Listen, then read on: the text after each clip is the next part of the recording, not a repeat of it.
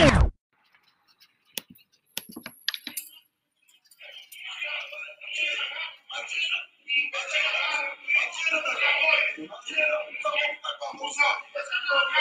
pasa? ¿Qué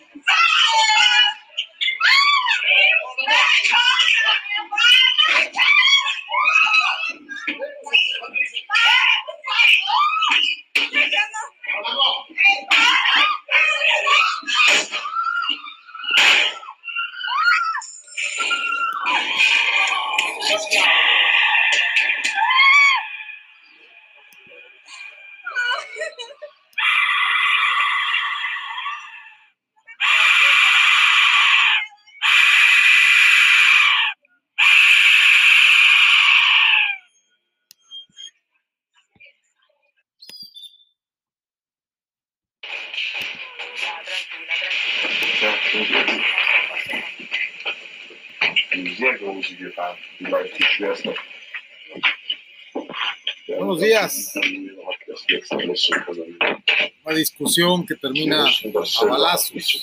Genau. Una charla entre el Führer que termina im Winterkrieg. Im Winterkrieg hätten wir das nicht geahnt. Natürlich hatten wir den Eindruck, dass sie gut gerüstet waren. Aber so wie sie in Wirklichkeit. Und jetzt ist gar kein Zweifel, was, was, sie, hat, was sie hatten in ihren Schienen. Die ungeheuerste Rüstung, die äh, Menschen denkbar ist. Also, wenn mir jemand gesagt hätte, dass ein Staat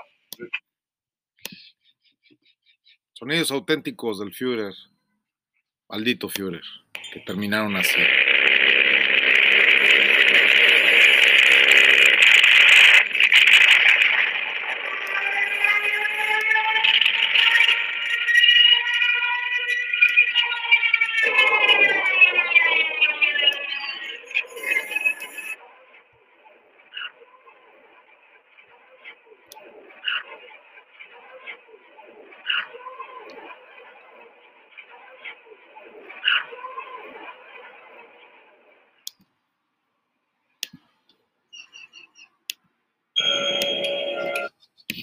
Buenos días. El tema de hoy no es la guerra. El tema de hoy es aprovechando el poder de la amistad. Sin embargo, casi siempre, llegado el minuto 3.33 y ahora 3.40, ahora en Anchor FM, en vivo desde Montemorelos, Nuevo León, aquí frente al Museo Vivo de la Región Citrícola en la Universidad de Montemorelos, del Museo de la Región Citrícola Sefardí. Hago énfasis en la Universidad de Montemorelos, en Montemorelos, Nuevo León. El tema de hoy, aprovechando el poder de la amistad, noveno episodio.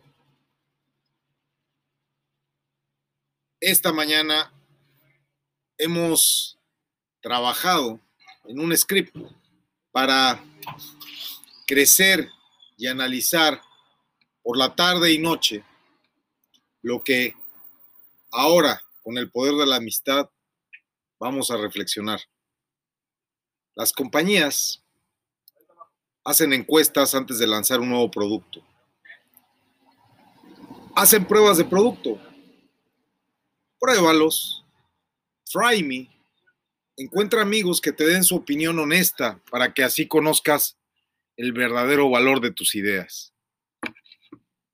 Pero en todas partes ayer y hoy, espero que no siempre, hay gente luchando. Luchas religiosas, guerras mundiales, cruzadas, exterminios, holocaustos, luchas nacionalistas, pandemias, luchas familiares, luchas, luchas que comienzan con una discusión entre amigos y termina con balazos, con la muerte de los que ni siquiera estaban discutiendo, como ya pudimos escuchar. Algunos incluso estaban dispuestos a morir porque pensaban que estaban en lo correcto en sus opiniones. Pero ¿cómo vamos alguna vez a reunificar este mundo con este tipo de actitudes? Tu servidor, el doctor B, hoy despertó en paz, de verdad, y no estoy dispuesto a morir por pende, por, por... Tranquilo, desperté alegre y tomé estos caminos del Dikduk Javerín y Dikduk Javerot, que significa literalmente afínalo con tus amigos y mejor aún, afínatelo con tus amigas. vete a, sácate a bañar, dicen por ahí. Ve a ver si ya puso la marrana, vete a freír monos, ándate de paseo, ándate a paseo. ¿Ves la importancia que tiene sentarnos esta mañana y razonar juntos? No asumas que tu punto de vista es el correcto. Ábrete a las ideas de los demás. No hace falta que me mates, hombre. Si me convences que tienes razón, entonces me uniré a ti. De verdad, necesitamos amigos de verdad en estos tiempos. Alguien por quien luchar en paz y luchar por la vida. Alguien en quien poder confiar, con quien podamos discutir esos planes, esos sentimientos y ambiciones. Con un amigo no estarás preocupado de sumar puntos o de ganar algún concurso de ego. Un buen amigo escucha los puntos a favor y los puntos en contra y te dará su opinión de forma correcta y honesta. Esto especialmente es importante con decisiones como debería de casarme con tal persona, debo aceptar esta oferta de trabajo, debería de moverme a este barrio o aquel. Todo el mundo tiene ideas diferentes. Entre mucha gente encontrarás muchas soluciones. Algunos caminos pueden recorrerse solo, pero el camino de la vida, créeme, no debe ser uno de ellos. Es mejor ir en fila india, mínimo, mínimo, con un amigo. Yo soy de aquellos que creemos que es mejor contar con un amigo que con un peso en el bolsillo.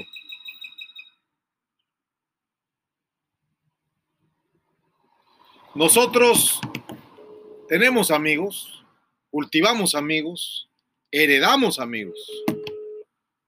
Y en ocasiones podemos elegir a nuestros amigos cuidadosamente. Buenos días, Poncho, ¿cómo estás? ¿Qué tal? Muy buenas tardes, ya, ¿verdad? Pues eran las mañanas, pero ya se hicieron los mediodías. Es cierto. ¿Qué pasó? ¿Cómo estás? Bien, gracias a Dios, ¿eh? tienes un poquito de tiempo para que nos puedas ayudar con tu, pues con tu experiencia de vida, que no es nada, nada, pues, que podamos echar en saco roto, ¿verdad? Sí, ¿qué pasó? Sí, con gusto. Mira, nosotros el día de hoy estamos al aire y queremos tratar el tema de aprovechar el poder de la amistad. Y sabemos que es un tema en el que tú tienes mucha experiencia, tus 83 años de edad. Sí, 82. 82 años. Para quien no te conoce y estás al aire, el arquitecto Alfonso Ciprés Villarreal fundó el movimiento ecologista mexicano. En el año ochenta y tantos, 82 me parece. No, 68 en, empezamos. En 1968. Sí. Entonces, hemos platicado mucho sobre estas historias. Con mi padre tuvo una amistad, pues yo creo que muy rica, ¿verdad? Muy, muy bella, muy entrañable. Paz descanse, papá. Y pues yo quería que nos digas alguno de tus secretos, cómo elegías a tus amigos. Pues el secreto de la vida es ser honesto en todas sus formas, ¿no? ¿Cómo? El secreto del éxito ¿El secreto del éxito es elegir bien a los amigos? es la honestidad con los amigos, la, honestidad, ¿no? La honestidad. Muy bien. Sí, gente. Oye, cuando ibas a comprar un automóvil, ¿cómo decidías qué automóvil comprabas o qué factores tú, tú analizabas? Bueno, pues normalmente con la poca que en automóviles me basaba en ella y buscaba que, que estuviera, sobre todo la carrocería limpia, que no tuviera golpes. Que no tuviera golpes. Y ahora que está tan cara la gasolina, andamos buscando coches de cuatro cilindros o eléctricos o que no gasten mucha gasolina, ¿verdad? Así es, muy económicos, ¿verdad? Y antes nos gustaban los Gran Marquis, los, las camionetotas, ¿verdad? Sí, muy consumidora gasolina, ¿verdad? Sí, yo, yo recuerdo en esta, en esta amistad que tenemos, pues yo desde, pues desde muy niño, desde muy bebé, pues Gente. viví la amistad que tenías con mi padre y recuerdo que fueron ustedes, pues unas personas muy avanzadas a su tiempo, trajeron a México el primer coche eléctrico hace muchísimos años, ¿verdad? Hace muy, mucho. Yo traje 13 coches eléctricos de un jalón. De la India, No, los traje de los países nórdicos. de los países nórdicos, de Noruega, de Finlandia, de algún o de. Finlandia. De Finlandia, de Finlandia. Pues, y Ah, pres- cadete, o como cadete, cadete. cadet, mira qué bien. También, también supe, también mi papá alguna vez se, se metió en la aventura de traer uno de la India, pero eran los tiempos de, de un buen amigo tuyo de, no sé si caiga en lo correcto o esté fuera de tiempo, tú me corregirás, eran los tiempos de Patricio Chirinos en la CEDUE o un poco antes o después, Fue antes de, de el secretario, así es. Antes de que Patricio Chirinos fuera secretario, o sea, todavía no existía el no circula, todavía no. Todavía no que apenas, pero estoy yo por gusto. Ah, muy bien. Fue que, fue que lo, y- y lo inició eh, eh, utilizando placas ah, adicionales a la placa para, para los colores. En Suiza, Tuvo mucho éxito. ¿dónde fue? ¿En Suiza? No, aquí en la Ciudad de México. En la Ciudad de México, pero ¿de dónde trajeron este modelo del no circula? Estaba allí en varios países, hasta Y, y, y- Italia, Turín, con Ah. mucho ahí en Turín. en Turín lo Torino, conociste, pues, español, o en italiano Torino. claro, en Torino es donde, donde viste que tenía ya una operatividad de esto, ¿no? ¿Y, y qué amigo tuyo fue el que lo empezó a impulsar en, en la Ciudad de México? Fíjate que había un periodista que me ayudó mucho a, a- a presentar que se apellidaba Gutiérrez Nigó, y creo que ya no, ya no está en ninguna de radio. Ah, sí, lo recuerdo muy bien, a Gutiérrez Vivó, amigo tuyo, de mi papá, nos llevó a pasear en el helicóptero de Radio Red muchas veces. Ándale, exactamente. Y Gutiérrez Nigó le dio muchos programas de, de, de, de ficción al, al coche eléctrico. al coche eléctrico. También Jaime Maussan andaba muy entusiasmado, pero, pero esto del coche eléctrico nos ha servido para ser más amigos que, que en realidad poder lograr nuestro sueño. Yo mismo compré un coche eléctrico, tú lo sabes. Bueno, dos. Compré un Tesla primero en California, un Tesla Roadster. Lo vendí más caro que lo que me había costado porque era un clásico ya. Y, bueno, después compré el, el Fiat 500 hecho en México para el mercado de los Estados Unidos, lo compré en California y me lo llevé para España. Y ha sido uno de mis grandes dolores de cabeza. El coche lleva ya parado como, pues ya van a ser más de un año ya parado el coche eléctrico, porque más allá del discurso, tú lo sabes y te lo tengo que decir como tu amigo, también otro amigo mío, Daniel Pérez, Daniel Pérez Reyes, eh, que seguramente te acuerdas de sus negocios de ellos, de los super, super hospitales de calzado. ¿Te acuerdas de los negocios? ¿Te acuerdas de sus negocios, los super hospitales de calzado? ¿Cómo? Un momento. ¿Cómo? No, no, no te escuché en último. Que este da- amigo que tiene unos negocios allá en Ciudad de México, el super hospital de calzado, ¿te acuerdas? Sí, como no. Esta familia, los Pérez y los Pérez Reyes, los hijos que son amigos míos, Daniel, el arquitecto, ellos trajeron también dos carros eléctricos Ah, lo sabía, ¿eh? y me dio mucha tristeza verlos ahí ya, pues ya en muy, en muy mala condición, allá abandonados. También el capitán Eric Delgado, a quien nos gustaría mandarle un saludo, algún día como buen amigo que eres, pues de mi finado padre y mi padrino, porque pues yo nunca voy a poder ser amigo tuyo, yo, yo, en honor a la amistad de mi papá, yo soy tu ahijado, pero yo te veo como una autoridad, como un pariente, como mi padrino. No, no te veo como un amigo, te veo como, como algo más, más grande para mí. Y sí, y con ese respeto, te, te- algún día te voy a pedir consejo para que el capitán Eric, pues acepte unas disculpas de mi parte, porque creo que fui muy atrabancado y se alejó y me quitó su amistad. Y yo lo elegí a él muy cuidadosamente cuando lo quise elegir como mi amigo. Sí, sí, sí. ¿No te acuerdas tú de un hombre que a lo mejor también fue tu amigo, que era Jorge Tame, No, el de Automotriz Meta? No, ¿No? no, no, no, no, no, fue mi amigo. Sí sé quién quién es, pero no, no fuimos amigos. Ese fue muy amigo de mi papá y también muy amigo del capitán Eric. Y él se entusiasmó mucho, el capitán Eric, cuando Jorge Tame le dijo que ya llegaban los Nissan Leaf a México, pero, ah, ya, ya. pero que ya era posible vendérselo a particulares, porque tú sabes que los primeros Nissan Leaf se compraron por parte del gobierno del Distrito Federal, después gobierno de la Ciudad de México, se introdujeron algunos como taxis y, el Nissan Leaf era el más avanzado, el más eficiente. Y bueno, la realidad es que el capitán Eric compró la primera flotilla para la empresa Sistemas Integrales de Carga y Mensajería. Carga aérea y mensajería es su, su, su nicho de mercado. El capitán él tiene dos aviones, él es, pilo- él es piloto, es, es buen amigo, pero últimamente nos distanciamos. Yo como amigo, luego te voy a pedir que intercedas como amigo de mi padre y amigo de yo del capitán, por, por ese respeto, porque es una persona, pues de la edad de ustedes, es una persona ya mayor.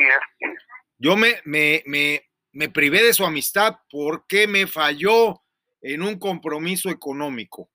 Me dejó colgado con la brocha, como dicen vulgarmente. Y bueno, pues ni modo, se- ahora, y luego cometió otro error. Y bueno, es mi amigo y yo le hice ver sus errores, pero no los aceptó, se sintió ofendido. Un error que cometió muy grave es que yo empecé a desarrollar amistad con uno de sus trabajadores. Y entonces a, a este trabajador que era muy eficiente, porque me lo demostró, y, y valía mucho para su empresa, para Sicamsa se llama la empresa, que fue la empresa que compró estos cinco coches eléctricos. Ahora te voy a contar cómo acabó la historia de los Nissan Leaf de Sicamsa. Este hombre eh, se llama Armando. Ahora es mi súper, súper amigo, casi, casi mi socio.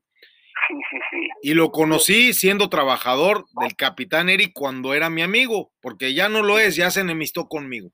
Entonces, el, el capitán tenía por empleado a Armando y Armando un buen día se empieza a sentir mal, le da temperatura, pero altísima y dolor de cabeza, dolor de pecho, pulmones, tos seca.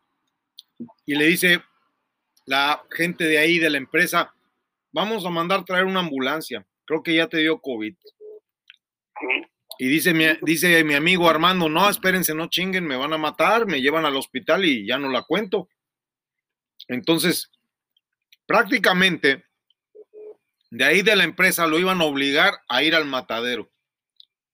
Él se, esca- se escapó de la empresa porque lo estaban obligando, de verdad, ¿eh? Esta es una historia real, como lo que le pasó a Jiménez Guzmán, se murió porque lo obligaron a ir a contagiarse y después murió con COVID, pero ya contagiado en el hospital. Entonces, ¿A Manuelito Jiménez Guzmán lo contagiaron de Ah, COVID, no, fue amigo mío, sí, cómo no. lo, lo contagiaron de COVID en el hospital y la misma suerte le iba a ocurrir a Armando. Armando, el que trabajaba en Secamsa. Te estoy contando esta historia porque es una historia de la vida real. Sí, sí, sí, Y entonces, este hombre le habla a unos amigos suyos y lo sacan de la empresa, pues a regañadientes, porque la empresa lo tenía amenazado de que iba a traer una ambulancia, que se tenía que ir al hospital, que no sé qué. Y él, ni madre, yo no voy. se sale de ahí de la empresa y se va a, la casa de su amigo a esconderse, porque inclus, inclusive había compañeros en la empresa que lo amenazaron, ya sabemos dónde vives, cabrón, te vamos a echar a la policía, tú tienes COVID y tú te vas a ir al hospital o vamos a ir por ti porque tú no puedes andar contagiando. Según ellos, él tenía COVID, nomás porque le dio fiebre, tos seca y dolor de cabeza. Entonces, Armando se escapa y se va a esconder a casa de una doctora, una persona ya mayor que es médico cirujano odontólogo. Y esta persona lo ayuda y lo somete al tratamiento de la doctora Barrientos, no sé si de forma empírica o de forma con conocimiento como médico cirujano dentista, pues tienes conocimientos como cualquier cirujano, ¿verdad? Entonces, saben un poquito de farmacopea, saben un poquito de medicamentos. Y wow, el Armando se pone muy mal, pero logra sobrevivir en la casa de estas personas de buena voluntad y se salva.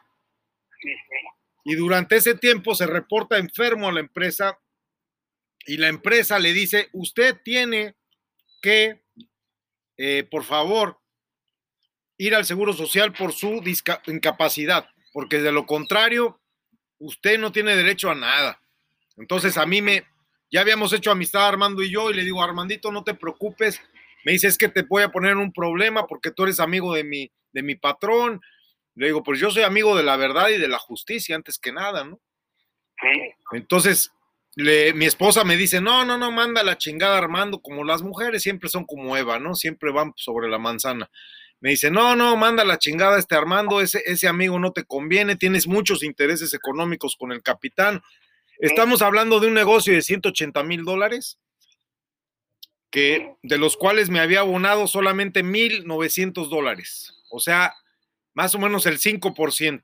No, no, no, a ver, mil, como el 10% me dio, un poquito más del 10%, el, el 10% eran 118 mil, no, pues imagínate, ni el 1%. A ver, ¿cuánto era?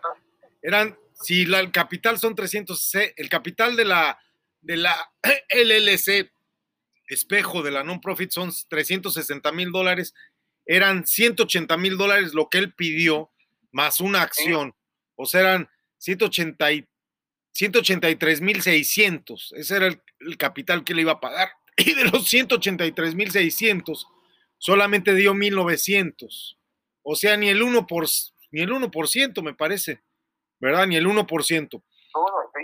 Entonces, con ese 1% yo me fui a Estados Unidos, constituí todo lo que tenía que constituir, pagué abogados, notarios, estuve una semana allá, armé todo, ya me da el permiso el gobierno a través del secretario de Estado de Texas y, y regreso y contacto a Armando y me dice Armando, oye, no me dejan entrar a la empresa, dicen que abandoné el trabajo que, ya, que es, que es despido justificado, que fue abandono de trabajo. Entonces yo le llamo al capitán un día, precisamente desde un mutuo amigo, no sé si te acuerdas de él, de don Juan Tolentino, el dueño del restaurante El Charro, ahí en, en, Santiago, Nuevo León. Cuando íbamos para McAllen, pasábamos por un restaurante que tiene forma de sombrero, no sé si te acuerdas. Alguna vez fuiste para McAllen, ¿no? Haz de cuenta que era el único restaurante decente donde se podía comer entre Monterrey y, y McAllen yéndose por la ruta acá de General Terán y toda esta zona de la región citrícola. O sea, entonces era el único restaurante decente donde se podía comer. Y él era muy amigo de mi papá y muy amigo del general Godínez también. Ah, entonces me fui a ese, porque nosotros, nosotros veníamos a McAllen, tú sabes que pues casi, pues, no sé, cinco o seis veces por año de menos. A Laredo casi nos vivíamos, nos la vivíamos metidos en Laredo casi todos los meses estábamos en Laredo. Y en McAllen, pues hasta llegamos a tener casa con, con otro mutuo amigo, Miguel Mina, ¿te acuerdas de los Mina, no? De los libaneses. Más o menos, sí. Bueno, pues la plática que te estoy haciendo va en el sentido de que este amigo, el capitán Eric, le, le faltó al respeto a un nuevo amigo. Y la verdad de las cosas es que yo le hablé desde ahí, desde el charro, y le dije, capitán, ¿qué está pasando? Tú eres mi amigo, estás cometiendo un error, no se vale. Ok, está bien que se presente y ya, pero sin goce de sueldo los días que no estuvo. Yo hablé con Armando, le dije, Armando, hay que conciliar, total, ya está sano, te pudiste haber muerto, mira, ellos no entienden, qué bueno que no fuiste al IMSS, qué, no, bueno que no fuiste por la supuesta incapacidad porque estarías muerto, ya no tendría yo tu amistad, tú ya no tendrías trabajo ni para qué trabajar, estarías muerto, así que regresa a la empresa sin goce de sueldo por los días que no te presentaste, como si fuera un permiso, te van a considerar. El caso es que regresó Armando y Armando se volvió el propuesto coordinador sanitario dentro de la empresa de Sicamsa, era el gerente de ventas, y le di otra chamba dentro de la institución que juntos estábamos construyendo yo y el capitán, y su chamba era ser el responsable de la matrícula de la empresa de los que estaban tomando el curso de protocolos de protección a la productividad en pandemias, entre ellos el capitán, su esposa, su hijo y su hija. Y bueno, las cosas fueron de mal en peor. Los días que estuvo de regreso ahí Armando, lo ignoraban, lo hostigaban, no mostraban ningún interés por el curso. Llegamos a tener situaciones en las que hubo abusos por parte del hijo del capitán. Pidió una carta a favor de la empresa para una licitación que por favor se la consiguiéramos de Birmex.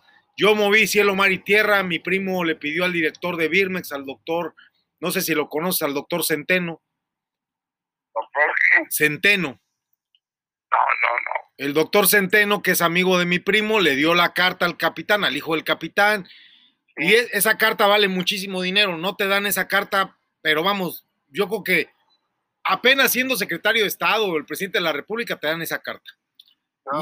Esa carta se la dieron donde dice la empresa Sicamsa es una empresa responsable. Atentamente el director de Birmex. Nosotros consumimos servicios de última milla con Sicamsa y es una empresa muy responsable para el sector salud.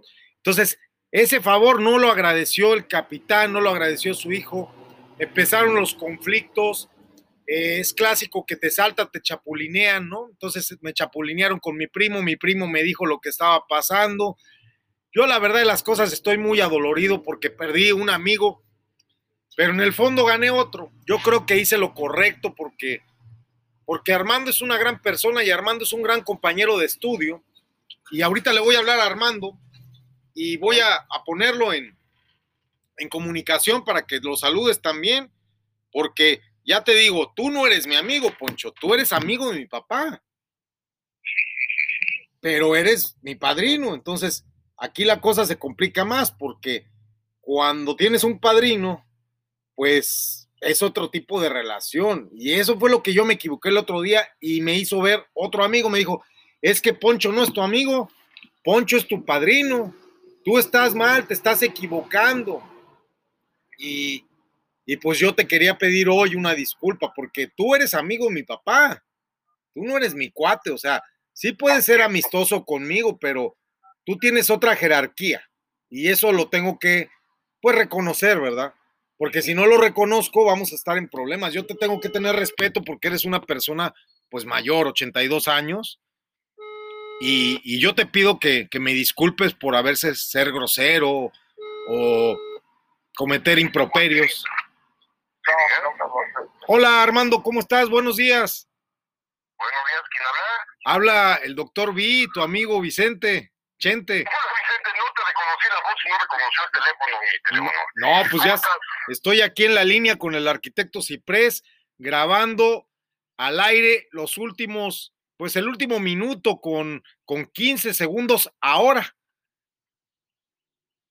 ¿Mm? Y el, y el tema es el poder asombroso de la amistad, ¿no? Aprovecha el poder de la amistad, aprovechando el poder de la amistad es el tema. Y aquí estoy con un amigo de mi papá, que es mi padrino, el, el, el arquitecto Ciprés. Quiero que lo saludes porque le estaba platicando de nuestra amistad, de cómo te salvé el, el culo ahí en Sicamsa por un ratito, cómo me salvaste el culo a mí cuando me tuviste que extraer aquí de, de Santiago. O sea, de verdad, este, este Poncho, el Armando me ha salvado del culo y yo a él, pero bueno, a veces no, no es, no es por mucho tiempo, ¿no? Para tu grabación, para mí la amistad son como dos partículas del universo que se unen en un momento y un estado determinado para ayudarse en algo y posiblemente esa energía distribuye esas dos partículas a otras áreas, pero con gran conocimiento. Para mí eso es la amistad. La amistad es compartir, la amistad es no tener rencillas, la amistad es no ser rencoroso. para mí la amistad es, es entregarle... Tres segundos, tres segundos. Volvemos después del corte. Dio dinero, pero Armando vale más que ese dinero. El dinero solamente es un estado mental, mi estimado Vicente, lo sabemos. Es una energía que hay que saber trabajar. Es. Poncho, este, no sé si, si alcances a escuchar a Armando. Sí, cómo no. ¿Tú alcanzas a escuchar a Poncho, este, Armando? Vale, sí, claro que sí, hola, Poncho, mucho gusto. Mucho gusto. Encantado. Pues hacemos estos, estos trucos que me los enseñó un amigo que también, Poncho tuvo muchos amigos muy importantes en su vida, ¿verdad? Poncho, me decías que la clave del éxito en la vida es elegir a los amigos cuidadosamente, ¿verdad? con ellos. Porque mira, si pasa, si tienes un amigo que pone la música a ese volumen, probablemente no podamos escuchar, ¿verdad? Oye, Poncho, entonces, cuando elegiste la amistad de David Rockefeller, imagínate qué amigo se gastaba mi padrino. De verdad, ¿verdad que era tu amigo David Rockefeller, Poncho? Yo le a su despacho aquí en México. Imagínate nada más. ¿Cómo ves? Sí, hay muchas cosas que aprender de un buen amigo. Eso es, y a- aprender con humildad, porque eso es lo importante. Ahora, yo ayer le pedí disculpas a mi padrino porque yo ayer le dije que creo que le refrendé hoy día lo mismo. Creo que lo confundí con un amigo a mi padrino y mi, mi padrino no es mi amigo. Mi padrino era amigo de mi papá, que en paz descanse. Mi padrino es mi padrino, es otro, autor, es otro nivel, otra autoridad. O sea, a veces yo lo quiero tratar como mi cuate y no, mi, el pobre Poncho nomás pone caras como diciendo este insensato. Bueno, es que el respeto va por delante. No, yo soy, yo soy un patán, ¿no? Y soy muy respetuoso. La verdad. Mira, el primer paso para el cambio es la conciencia, mi estimado Vicente. Pero yo le decía ahorita a Poncho que cuando vamos a comprar un automóvil, pues casi siempre nos vamos a. Por ejemplo, el otro día estaba yo caliente que quería yo el Centra este de lujo, el versión de lujo este, ¿cómo se llama? Executive o Exclusive o no sé qué. Y lo quería y lo quería el pinche Centra y ya el dinero y le dije al del sindicato y le dije a Armando y que sí, que sí, que sí, que sí. No, no, la verdad es que no. Quiero el pinche Lamborghini. Me cae.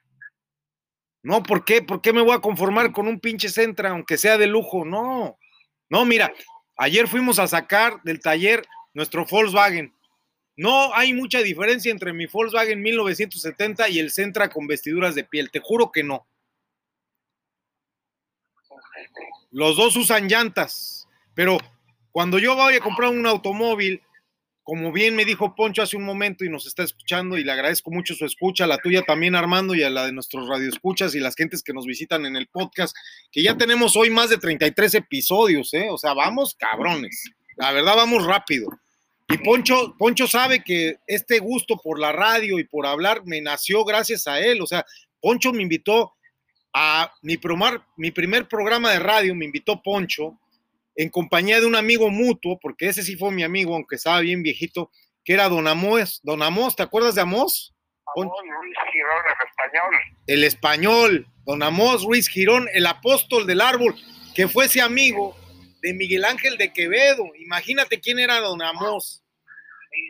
El apóstol internacional del árbol. y era un hombre que había luchado en el bando de los rojos, precisamente en el País Vasco, y era el comandante de los rojos allí en Bilbao, y era un asesino y un hombre militar que era, había sido maldito, pero muy malo, ¿eh? y se salvó. Y era, es. pero también era muy bueno, pero con la naturaleza. Él odiaba a los seres humanos, me lo llegó a decir, ¿eh? Me dijo, odio a los humanos, han acabado con los árboles. Él amaba a los árboles, le importaba una chingada a los humanos. Y, y- y tenía pocos amigos, creo que tú eras de sus amigos, ¿verdad, Poncho? Así es. Y a mí me brindó su amistad siendo un niño y de esa manera el maestro apóstol del árbol, Amuel Ruiz Girón, me quitó el miedo a hablar en público.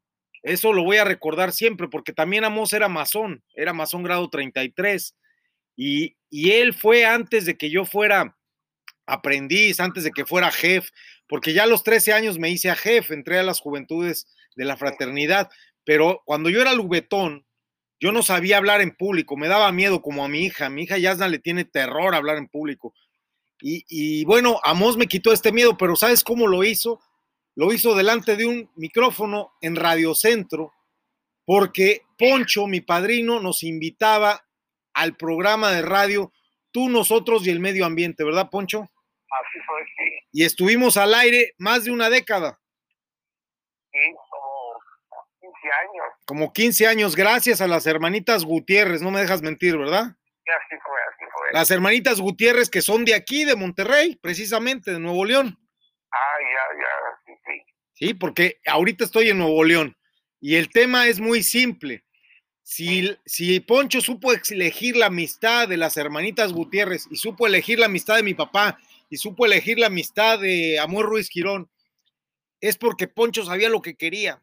Y Poncho cuando veía una persona con el potencial de Amos, con el potencial de las hermanitas Gutiérrez, con el potencial de, de, este, de mi padre, él, yo estoy seguro, déjame, cállame la boca si soy mentiroso. Yo estoy seguro, Poncho, que tú cuando veías a alguien decías, yo quiero ser amigo de este cuate porque este cuate es capaz de esto y tengo al otro que los voy a juntar y van a hacer aquello y van a hacer el programa de radio y uff, tú veías en las personas la riqueza de su diversidad, de sus personalidades, ¿verdad?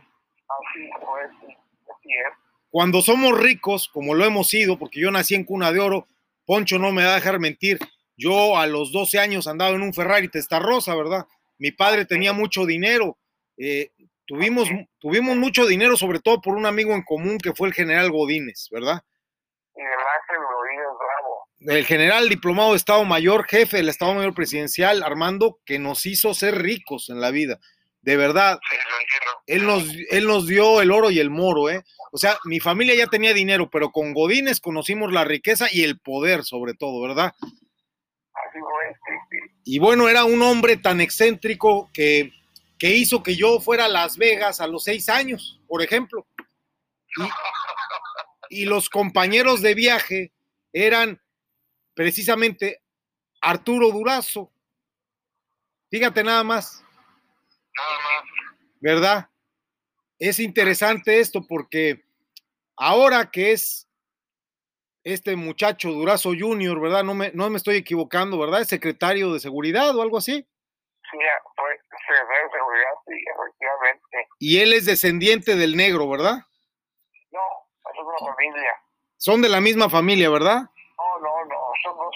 familias eh, diferentes. Ah, mira, pues ahí es donde me gusta ser honesto. Ahí es donde me gusta ser honesto con los amigos Y me gusta- y me gusta que mi me gusta que mi padrino me corrija la plana porque yo pensé que eran de la misma familia, pero cabe aquí cabe aquí hacer la mención, pues el negro Durazo no era un santo, ¿eh? No, era un tipo muy peligroso. Y su hijo, el jovencito, cuando yo tenía seis años, él tendría 15 o 16 años, era un hijo de la chingada, su hijo. Y el hijo de Miguel Ángel Godínez, Miguelito, también era cabrón. Y el hijo del director del ISTE, el Jimmy, que era mi mejor amigo, pero era mi mejor amigo de 12 años. ¿Qué hace un niño, un juniorcito de 6 años, que yo era un juniorcito que vivía con mi papá en Los Pinos, en una cabaña, ahí en Los Pinos vivíamos, mi papá se separó de mi mamá, casi todo el sexenio que trabajó en Los Pinos, estaba separado mi papá de mi mamá biológica, ya se habían divorciado muchos años atrás, pero mi mamá de corazón, de Mari Carmen, se habían separado. Y el tema aquí fue que, que habíamos eh, tenido una experiencia fuera de lo, de lo habitual para un niño de seis años. Pero yo elegí mis amigos cuidadosamente y tenía yo a mi amigo Jimmy, que era muy, muy tranquilo porque yo veía a Miguel Ángel con tres o cuatro mujeres desnudas. Yo, eso, eso vive un niño a los seis años, después no me digan por qué estoy loco, ¿eh? Yo veía a, yo, yo veía a Durazo, yo veía a Durazo en una limusina con 10 mujeres desnudas, yo oía gemidos y luego me metían mujeres desnudas a los seis años a mi cuarto y yo pues me ponía a ver la televisión con ellas y pedía un helado y una malteada, ¿no? Claro. Este, no, no tenía otro interés y decía yo, pues tápense muchachas, les va a dar frío. Pero, pero cuando compro un automóvil, Poncho, ahorita hablábamos que tal vez lo más indicado es comprar un automóvil económico, eficiente, que no gaste mucha gasolina, ¿verdad? Que no llame la atención mucho, ¿verdad? Bajo, bajo, bajo perfil, ya no son los tiempos de antes. Ya no, ya no tenemos al general Godínez, ni estamos en el Estado Mayor, ni nos vamos a andar agarrando a plomazos como lo hacía mi papá, tres veces agarró a plomazos y las tres veces se salvó, ¿verdad? Y, y, este, pocos hombres han sobrevivido a tres ataques con 45 o 9 milímetros y una vez hasta con 762. Pocos hombres han sobrevivido. Mi padre era así, mi papá era Superman, Poncho lo sabe. Así es. Y, y bueno, fue su amigo y probablemente esta, esta, esta reflexión en voz alta sobre escoger un automóvil y escoger un amigo tiene algo similar. Cuando vamos a buscar ese coche, muchas veces no nos damos cuenta que también hay que contemplar el tema de la inversión.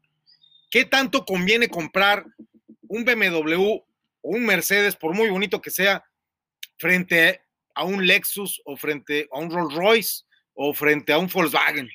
Evidentemente es mejor un Volkswagen de lujo siempre, ¿eh? O un Nissan de lujo siempre, porque el Mercedes-Benz, el Rolls Royce, el BMW no tienen valor de reventa. Y lo mismo pasa con los amigos. Hay amigos que los son valiosos en su momento, pero se van depreciando y con el tiempo no tienen valor de reventa. Es más, no los quieren ni en su casa. Así es. Al rato sale más caro porque Poncho tenía un amigo que se llama Marcelo, era su amigo, no sé si lo sigue haciendo, no nos ha demostrado su amistad últimamente, pero Poncho, le- Poncho, Poncho le demostró su amistad dándole cobijo y vivienda. ¿Cuántos años le diste cobijo a Marcelito?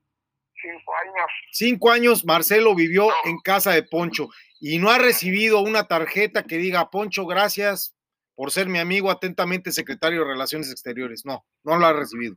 No, sí estoy siendo mi amigo, es. Sí, pero es un amigo ingrato y perdón que esté de amarranavajas, pero fue una mala inversión. ¿Por qué? Porque no se porta a la altura de la amistad. Yo voy a ser tu cobrador. Yo voy a ir a decirle, óyeme, cabrón, respeta a mi padrino, güey. No mames, no mames. O sea, la verdad no va a llegar a los pinos. Yo sé que no, porque ya la cagó. Se hizo amigo de los chinos y ya le jugaron chino. O, cu- o cubano, no sé. No, eso ¿eh? Yo no creo que ya sea tu amigo, es un cabrón. Para mí no, ¿eh? Pero no estoy de navajas, yo nomás es una opinión. Es la persona más inteligente que he conocido en mi vida. Es, está enfermo de inteligencia. Puede ser que sea inteligente, pero no más que yo, padrino. La neta no, porque es que el problema de Marcelo es que se va por el billete. Y bueno, cuando estamos hablando de esta cuestión de comprar un coche, ¿realmente te, co- te, te- te ha costeado la inversión que hiciste en Marcelo? ¿Te ha sido rentable? Sí, porque ha sido muy buen amigo. Cuando yo he necesitado, eh, siempre me ha respondido. Pues yo necesito que haga algo como tu amigo por tu ahijado. Necesito que me dé un consulado, una embajada. ¿Crees que se podría hacer algo?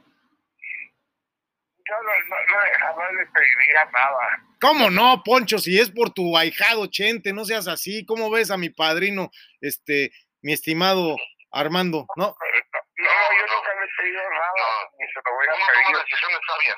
Que le deseo mucha suerte en su carrera política actualmente. no, pero espérate, o sea, yo sí tengo un amigo mutuo con mi padre, porque sí es mi amigo, que es su jefe, que es Andrés Manuel.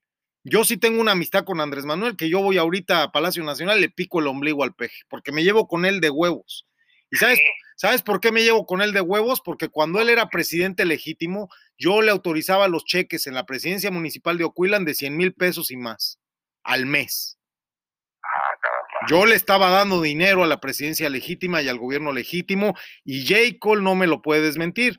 J. Cole Polensky o la señora Citlali, como le quieras llamar, que es nuestra amiga también de muchos años desde Canacintra. Tengo una amistad con ella, incluso íntima, ¿eh? Es una de las mujeres que, que han pasado por mi inventario de amores. Y es una maestra, ¿eh? O sea, la J. Cole se cuece aparte. Esa es una matajari, ¿eh? Muy inteligente además. No, y súper sensual y una mujer sexualmente muy potente. Es muy cabrona. O sea, esa vieja te coge, textual. Y se lo digo en su cara y con todo respeto y al aire, es cabrona y lo que sigue. Pero la quiero mucho a J. Cole y J. Cole realmente ha sido traicionada por Andrés Manuel. Yo no quiero que Andrés Manuel me traicione. Yo no quiero eso. También Chayito fue traicionada y Chayito también los traicionó. Entonces en la política no hay amigos. Son inversiones un poco de riesgo. Porque si te haces amigo de un político, la tasa de retorno es un poco difusa. Es una inversión de alto riesgo porque así como los banqueros te preguntan, oiga, ¿tiene, una, ¿tiene algún pariente político para ver si te doy el crédito? Porque seguramente si tiene un amigo político, un hermano político, seguramente este cabrón no le vamos a dar alcance si no nos paga, ¿verdad? claro. Y, y es así, entonces es igual que el coche, o sea, yo prefiero amigos tipo Volkswagen, económicos, rendidores, con alto valor de reventa, que amigos que se devalúan a sí mismos y que con el tiempo no los quieren ni en su casa. Y a mí me gusta ver a Poncho con su hija, con Alfonsina, cómo tú, Poncho, siendo un hombre tan poderoso, al paso del tiempo estás ahí con tu hija tranquilo, relajado, le hablas a todos tus hijos, a todas tus exesposas, les, da- les sueltas billete a todos, hasta a mí me acabas de regalar un terreno ayer de 99 metros cuadrados. Eres buena onda, Poncho. Gracias, muchas gracias. O sea, no eres, no eres ojete, la verdad, no lo eres. Yo tenía un amigo que te presenté, yo tenía un amigo que te presenté y se hizo amigo tuyo y se portó ojete, te robó una obra de arte, ¿verdad? Se llama, se llama Víctor Serrano, por si las autoridades o Scotland Yard o Scotland Yard lo quiere capturar. Está en Londres, está viviendo en Chelsea con tu dinero.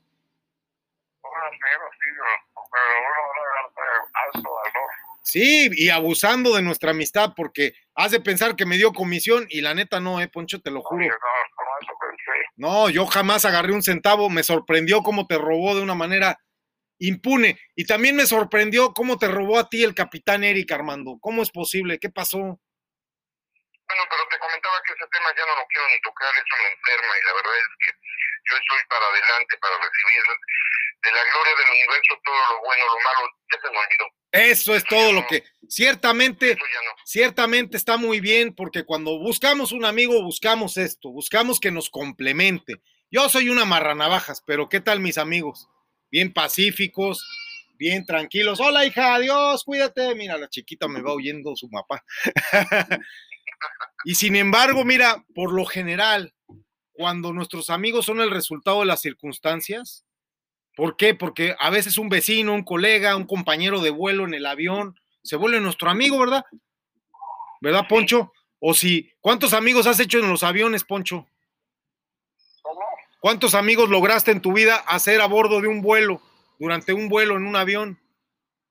Sí, no, sí, sé. ¿Verdad que sí? Son buenos amigos porque, no sé, durante el vuelo, como hay tantas emociones, pues como que, como que sí, yo tuve amigos bonitos. Tengo un amigo muy leal, muy bueno, que se llama Ignacio Leal, allá en Chile, un empresario muy potente.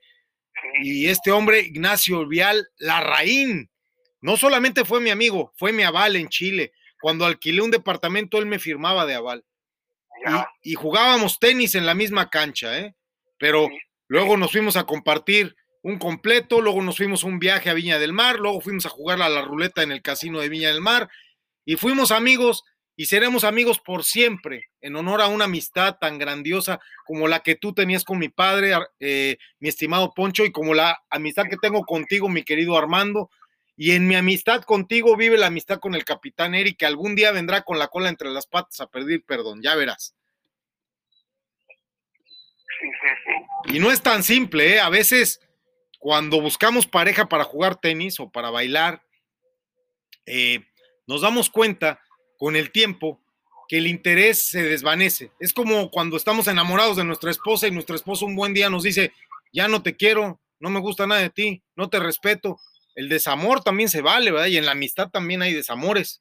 Claro. Y hay que preguntarnos hoy, eh, en este segundo segmento, en el minuto 19 con 35 ahora, 38 ahora segundos, nos quedan menos de 21 minutos para poder tratar de terminar, porque siempre me paso del tiempo, pero hay que preguntarnos, ¿cómo va a ser este amigo que estoy eligiendo dentro de 20 años?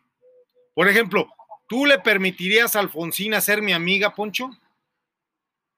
Segunda amiga, que sea. No, o sea, ¿tú le permitirías a, a tu hija Alfonsina que hiciera amistad conmigo? Claro que sí. Y sabes que yo le elegiría a Alfonsina como mi amiga porque sé cómo va a ser ella dentro de 20, dentro de 40, dentro de 60 años. ¿Sabes por qué sé eso? Sí. Porque conozco a su papá. Ah, sí. Entonces, la verdad es que habla tu eh, fruto, ¿verdad? Sí, así- mi hija Alfonsina ya está en tercer año de, de Derecho. Yo sé, yo sé, y va a ser una gran abogada como Rebeca. Rebeca Godínez, la hermana del general, una gran abogada. Le mandamos un saludo si algún día nos llega a escuchar. Persona súper inteligente, una mujer súper valiente, una mujer muy importante y sobre todo que amó mucho a Poncho. No, yo a ella la amé mucho también. Porque Rebeca y Poncho fueron pareja durante muchos años y se quieren muchísimo hasta la fecha. Una, Y- una, una mujer más La mujer maravilla, Rebeca Godínez, la hermana del general Godínez, ¿verdad? Pero vamos a ser proactivos en esta búsqueda, en esta búsqueda imaginaria del amigo correcto. Un amigo debe ser por, de por vida, Poncho, ¿crees eso? Tú que tienes 82 años haciendo amigos. Así es, debe ser para toda la vida. ¿Tú cómo ves eso, Armando? ¿Crees que podamos ser amigos para toda la vida? Así es, Entonces, así es. a mí me hubiera gustado que el capitán entendiera esto. El amigo que busca la verdad y cuyos objetivos en la vida y valores son tan cuestionables, tan escandalosos, tan iracundos, tan gritones como el de la voz. ¿Crees que vale la pena? ¿Crees que puedes respetarme que sea yo un pinche loco? ¿Cómo ves? ¿Es pregunta? Sí, es pregunta. Sí, pregúntate, ¿para qué yo llegué a tu vida, Vicente? O sea, ¿en qué más bien yo te voy a poder ayudar? De la misma forma en que tú me vas a poder ayudar. La Si definición. hablamos de cambios, si hablamos de crecimiento, si hablamos de entendimiento y de ser mejores cada día, o sea, yo creo que una amistad cuando llega a tu vida, finalmente no es fortuito, es porque si tú necesitas algo y el universo, Dios, la vida, como quieras llamar, te lo acerca para complementarte y ser mejor persona. Mira, por, Entonces, por ejemplo, sí. Por ejemplo, vamos a poner esto eh, pragmáticamente. Tú, Armando, podrías ir a ver a Poncho ahí en la Ciudad de México. Ah, Poncho está ahí cerca de, de Cuapa, ¿verdad? Aquí el Mirador 83, Cuapa. Ahí es su casa del arquitecto Ciprés. Tú estás en la Ciudad de México. Yo sé, lo sé, que tú y Poncho van a ser grandes amigos, Armando. Lo sé, pero me da un poco de miedo porque la última vez que le mandé un amigo lo robó. Pero yo sé que tú no vas a hacer eso. Yo lo sé, Armando.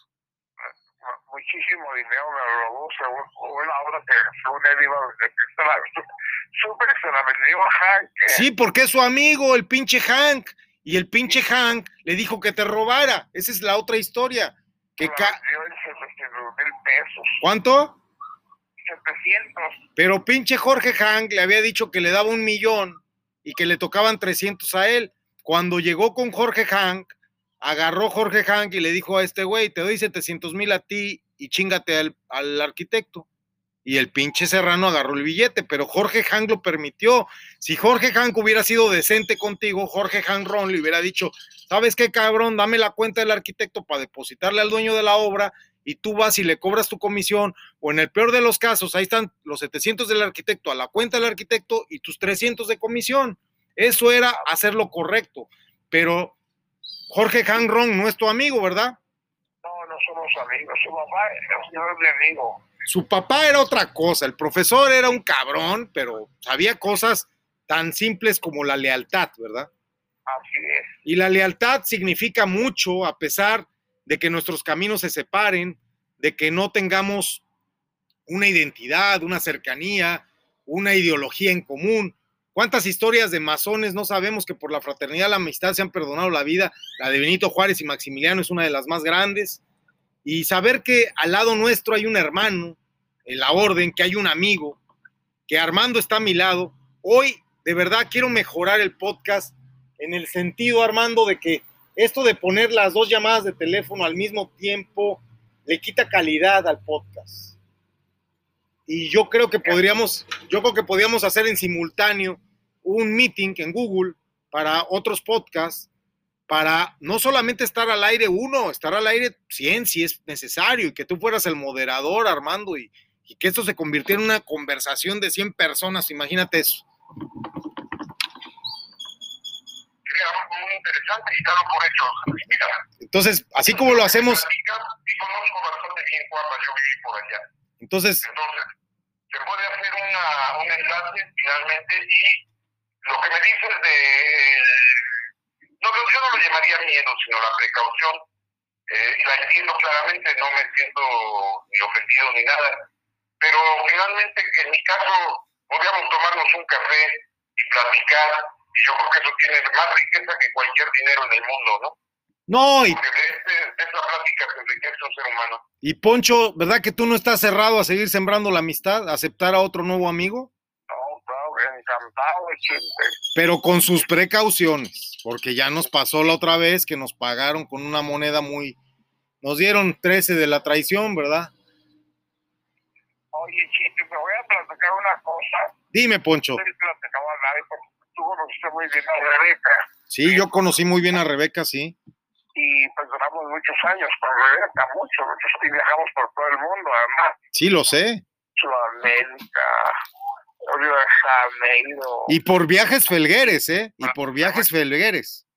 Viajamos mucho. Y Felgueres, Felgueres era quien les, les. Yo la, la, la quería, la sigo queriendo mucho. Ajá. Y, y, y, y después de unos años pasó una cosa muy curiosa. Dime. Había una niña que tenía, la que iba a tener 16 años y que me perseguía por todos lados donde yo iba con Rebeca y ella me decía, una hermosísima niña además, ¿eh? Ajá.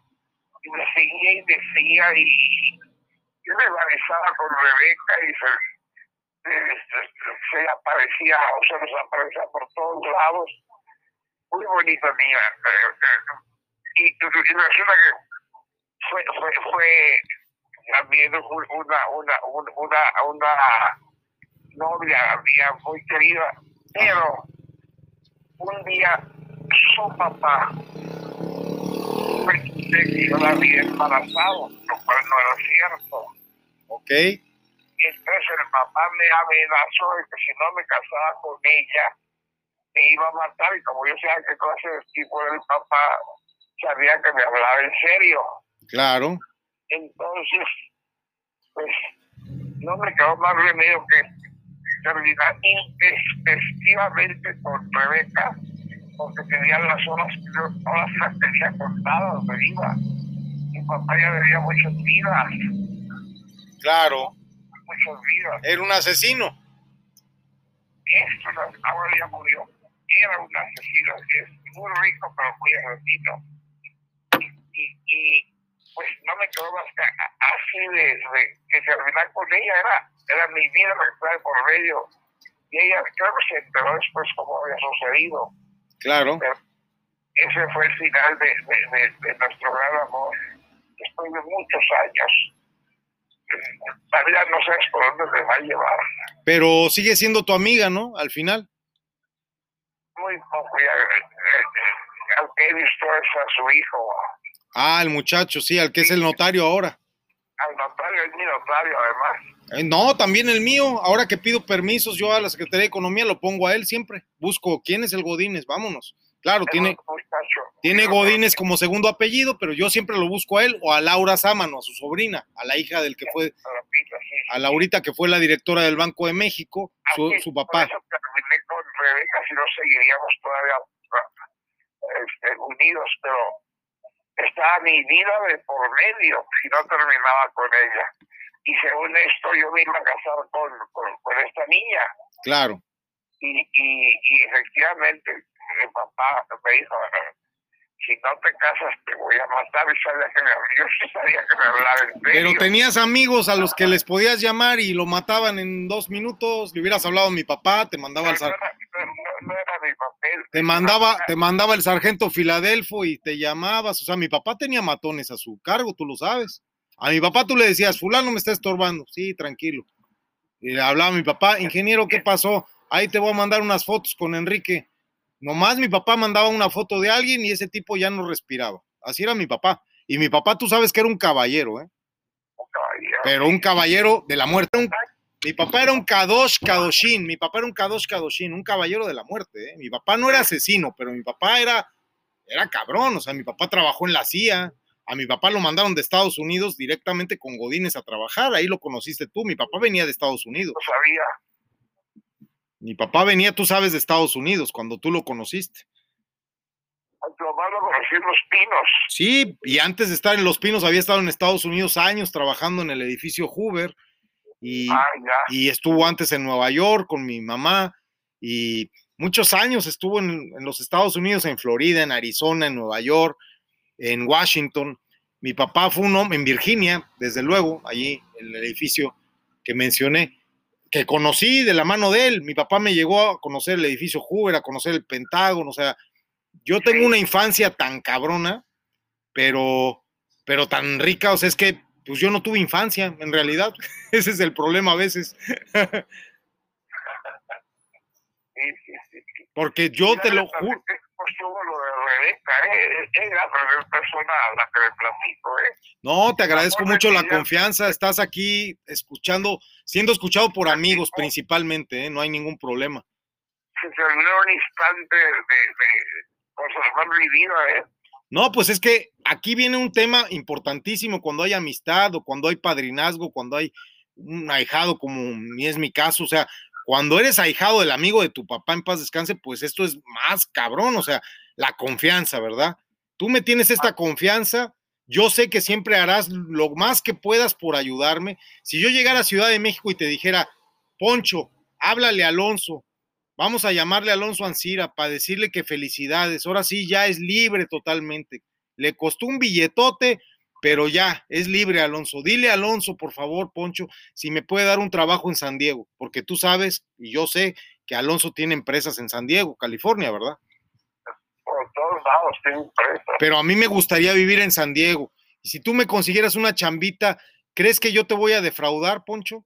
No, lo que pasa es que ahorita está súper vigilado, Alonso, no tienes idea, ¿eh? Pero tú tienes contacto directo con sus abogados y con su secretaria personal. Ay, pues su familia. y con su familia.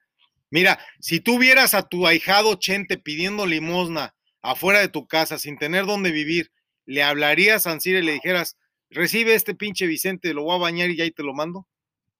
Sí, claro, o a alguna otra persona que estuviera. Yo la verdad necesito que me ayudes a mí, Poncho, porque sí estoy, sí estoy en una situación económica muy difícil por haber creído en mi amigo el capitán Eric, que fue el jefe de, de este Armando. Yo tengo una deuda ahorita de 360 y tantos mil dólares. No, 348 mil 400 dólares. No, 348 mil 100 dólares. Ah, bueno, con intereses 300, espérame, 300, ¿qué? 358 mil 200. Eso es, 358 mil 200 dólares debo. Y se lo debo a la mafia. Y la mafia me está escuchando. Ayer hablé con uno de los mafiosos aquí al aire y le dije, ya le voy a pagar, espéreme tantito. Y, y si no, está mi vida en riesgo, Poncho, de verdad. Si no les pago mínimo 6 mil dólares el próximo mes, mi vida está en riesgo, te lo juro. Y, y estoy en una situación grave porque el capitán solamente me dio 1.900 dólares y, y me tenía que dar 180 mil y no me los dio. Y ya se acabó el plazo. Entonces yo tuve confianza en mi amigo, la mafia tuvo confianza en su amigo de la voz, y tú sabes a qué mafia me refiero, porque son los mismos amigos de Marcelo. Estamos hablando de Giuliani, estamos hablando de los Marcos, de los Friedman, de la gente de Manhattan. Esa gente no me va a mandar matar, esa gente me va a congelar todo, hasta el pito se me le va a congelar.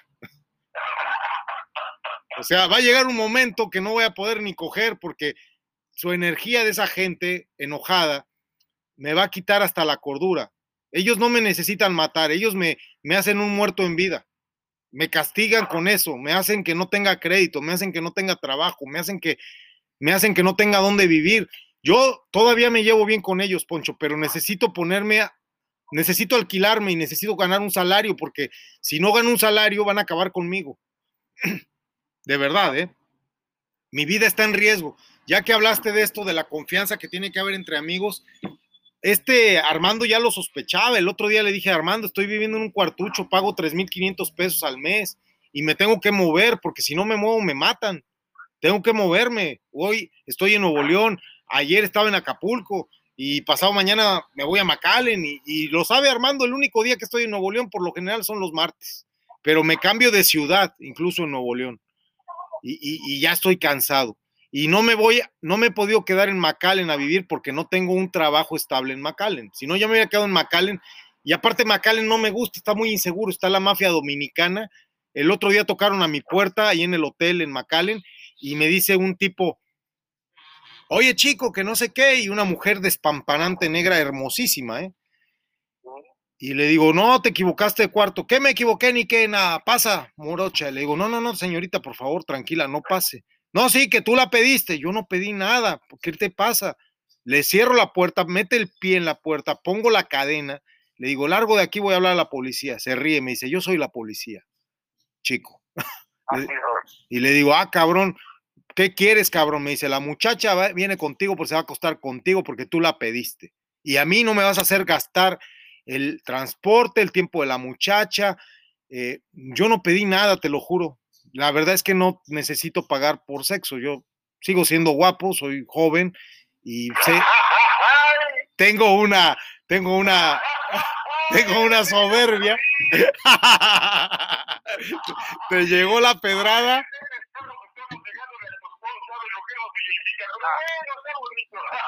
Te llegó la, te llegó la pedrada, Armando. No, pues ya ni te digo, nada más se me salieron las lágrimas, no sé si te digo de tristeza, pero bueno. Fíjate, fíjate, por ejemplo, sí, fíjate, por ejemplo, que me tienen reportado la gente del Mossad, el CAPSA, eh, Samuel, Samuel Jaime Stawil, el rabino de allá, que le mando un saludo a mi CAPSA, allá en la herradura. Fíjate qué cabrón soy, al aire doy nombres de CAPSAs, no mames, me va a caer el pinche Mossad aquí. Pero no pasa nada. Si lo sabe Dios, que lo sepa el mundo. Y mira, me dijo que te andan viendo muy seguido ahí en la Merced, pinche Armando. Ah, bueno, pero eso es chapa. O sea, sí se vale, güey, pero, pero avísame, yo te mando a homobono, güey, muchachas de mejor precio, menor calidad, mayor riesgo. Oye, pero a esas alturas de mi vida, pues no voy a tomar ni una tacita de café, no, porque ya qué más puedo hacer.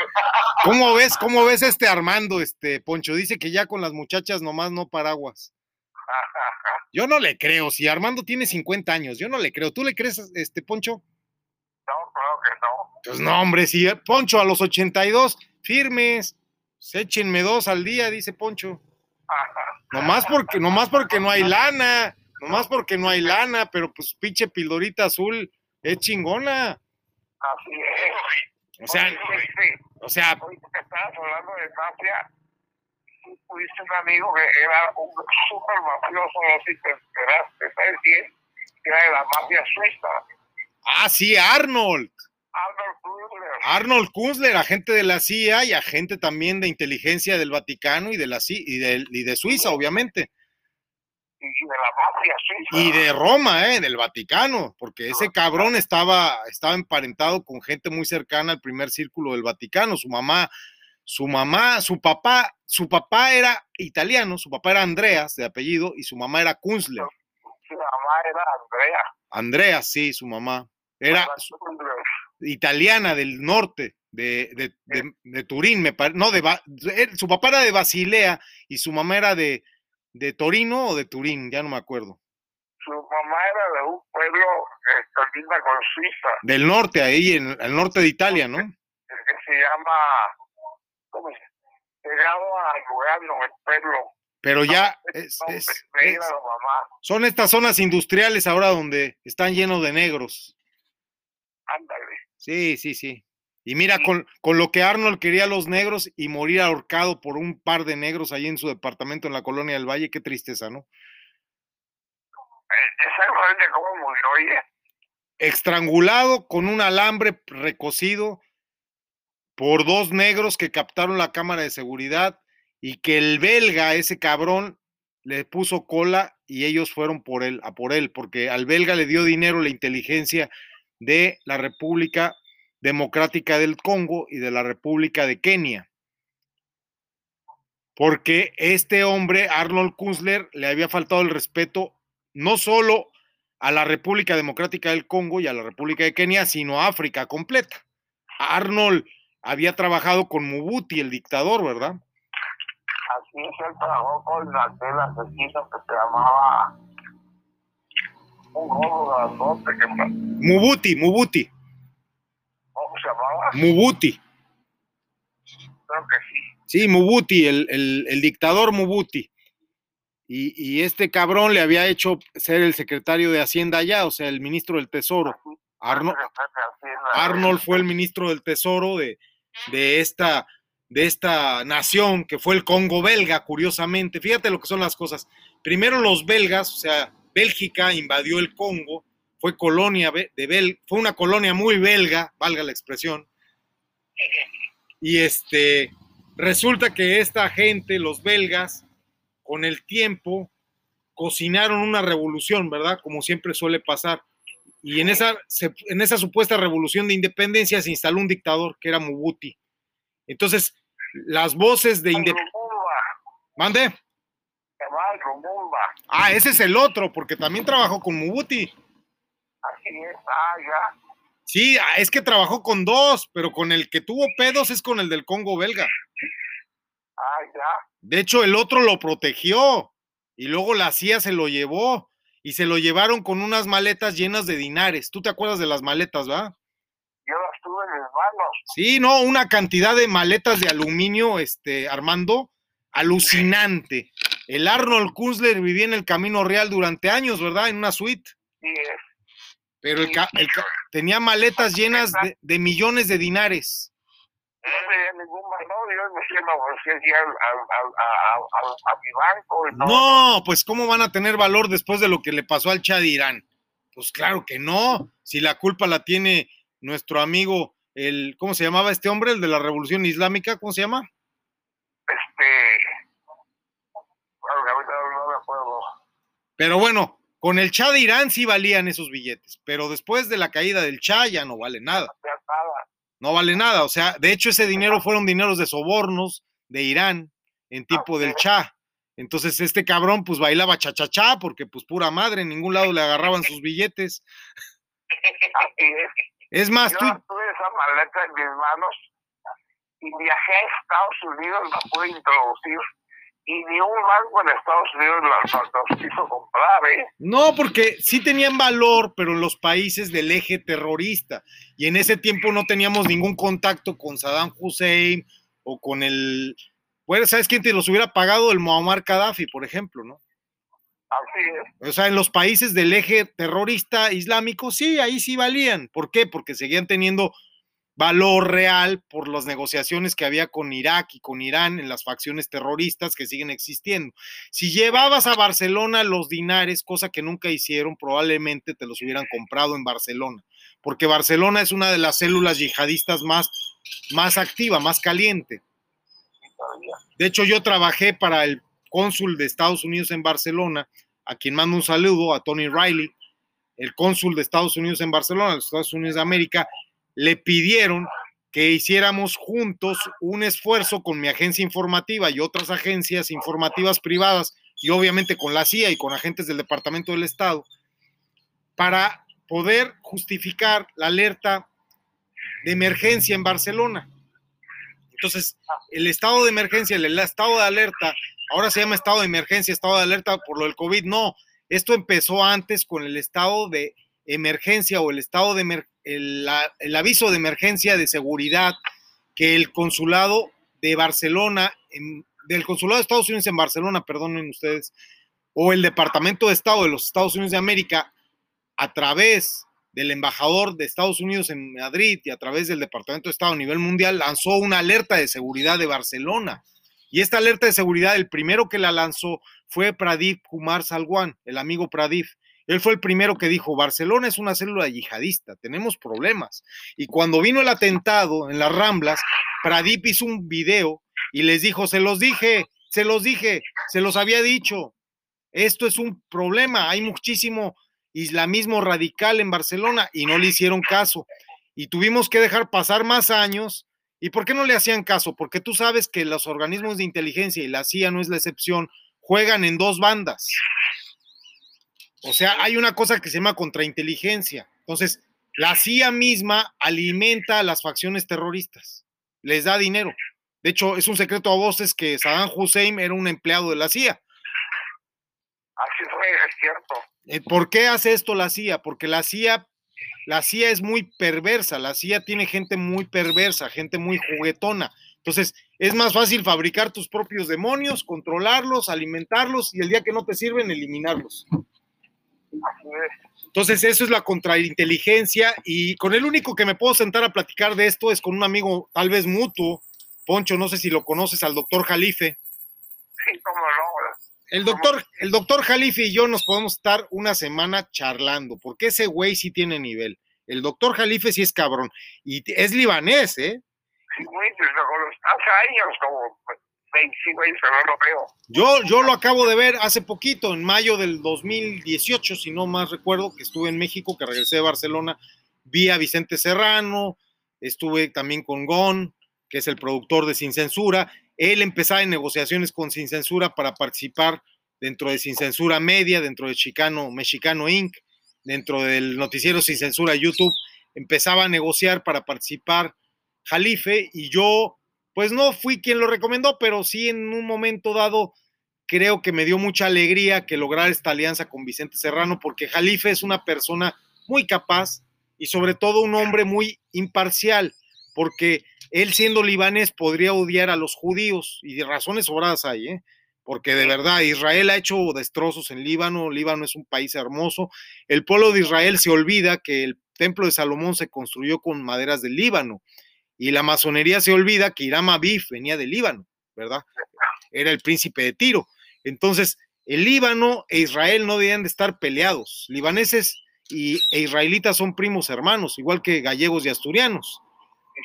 Y, Líbano es un pueblo que tiene sobradas razones para odiar a, a Israel y a los israelitas sionistas. Yo no soy sionista y por eso con Jalife me llevo muy bien, porque Jalife, Jalife tiene muchos amigos judíos, ¿eh? muchísimos. Pero en, pero en cuanto Jalife ve un sionista, saca su ametralladora y vocifera, ¿eh?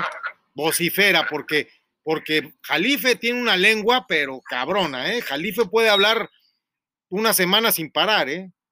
Es muy inteligente. demasiado. Es que ahí sí me vas a perdonar, pero Jalife es más inteligente que Marcelo Ebrard, ¿eh? mucho más. Debe serlo, ¿eh? Sí, no, con toda confianza te lo digo, como amigos. O sea, Jalife, Jalife se, Jalife. Se chinga a cualquiera y es un médico cabroncísimo y es un médico brujo el cabrón porque ya está peleado con todos los médicos del mundo. O sea, en esto del COVID, el güey les ha dicho lo que es y Él era ayudante de un médico que fue eh, propuesto para el premio Nobel por México. Sí, es una persona tan interesante y yo la verdad le he pagado con confianza y lo he ganado como mi amigo. Y esa moneda de cambio es la moneda con la que le quiero pagar Armando, a ti como amigo de mi padre, porque cuanto mejores son los amigos, más confianza tenemos que pagar, ¿verdad? Miren, les voy a platicar una cosa muy breve en este minuto 18 con 39 ahora, porque nos va comiendo el tiempo y cada media hora nos cuesta bastante dinero, pero yo disfruto mucho de tener aquí a dos grandes amigos al aire y la Torá, la Torá que saben ustedes que es un libro sagrado de nuestra tradición, nos dice que dos son mejor que uno. ¿Saben por qué? ¿Por qué? Porque podemos ser más objetivos sobre los errores de otros que sobre los nuestros. Cuando yo hablo mal o grito, ¿verdad, Armando? Eso sí. O cuando le grito a mi hija, mi amiga, vamos a decir, para no decir que Armando, mi amiga, porque tengo una amiga que va a ser eterna en mi vida, que es mi esposa. Antes que nada fue mi amiga y seguirá siendo mi amiga. Ella siempre me dice que estuvo mal lo que hice. ¿eh? Y si ella grita, yo le digo que es enfática, pero igual le digo que grita, ¿eh? Entonces, ustedes... Ya se está acabando el tiempo y ya vinieron todos también. Oye, mira, checa, a ver, una última cosa. Sí, Poncho, dime. Un día me habló un hijo de, de, de, de, de. Pablo. Tulio. Ajá, te habló ese muchacho, está en Cancún. Habló de Argentina. Está en Argentina, ok. Y este muchacho, bueno, hombre, ya este, quería saber exactamente cómo había muerto su papá. Porque lo que le habían informado a él aquí las autoridades es muy diferente a lo que tú me platicas de los negros que había muerto envenenado. No, no, no. Esa información que te estoy dando la tiene ahora Seguridad Nacional y Seguridad Nacional de los Estados Unidos, obviamente me estoy refiriendo, y la tiene lo que se heredó del CISEN, que ahora no sé cómo se llame, porque le han cambiado el nombre tantas veces ahora con el peje, ¿verdad? Sí. Pero el CISEN, cuando el doctor Paredes era el director operativo y que yo trabajé para el CISEN con mi padre, eh, el CISEN esclareció el crimen y el crimen fue muerte por estrangulamiento y se archivó como algo secreto y el forense en México manejó una versión light porque y probablemente también estaba envenenado porque fumaba mucho, tomaba mucha cerveza y, y tomaba muchos, al último ya tomaba drogas y muchos químicos. Entonces Arnold no puede, no, o sea, el forense qué va a decir? El forense va a decir lo que le diga su jefe, que es el procurador, ¿verdad? O el fiscal. Entonces, ustedes amigos deben de elevarse mutuamente, Armando y, y Poncho.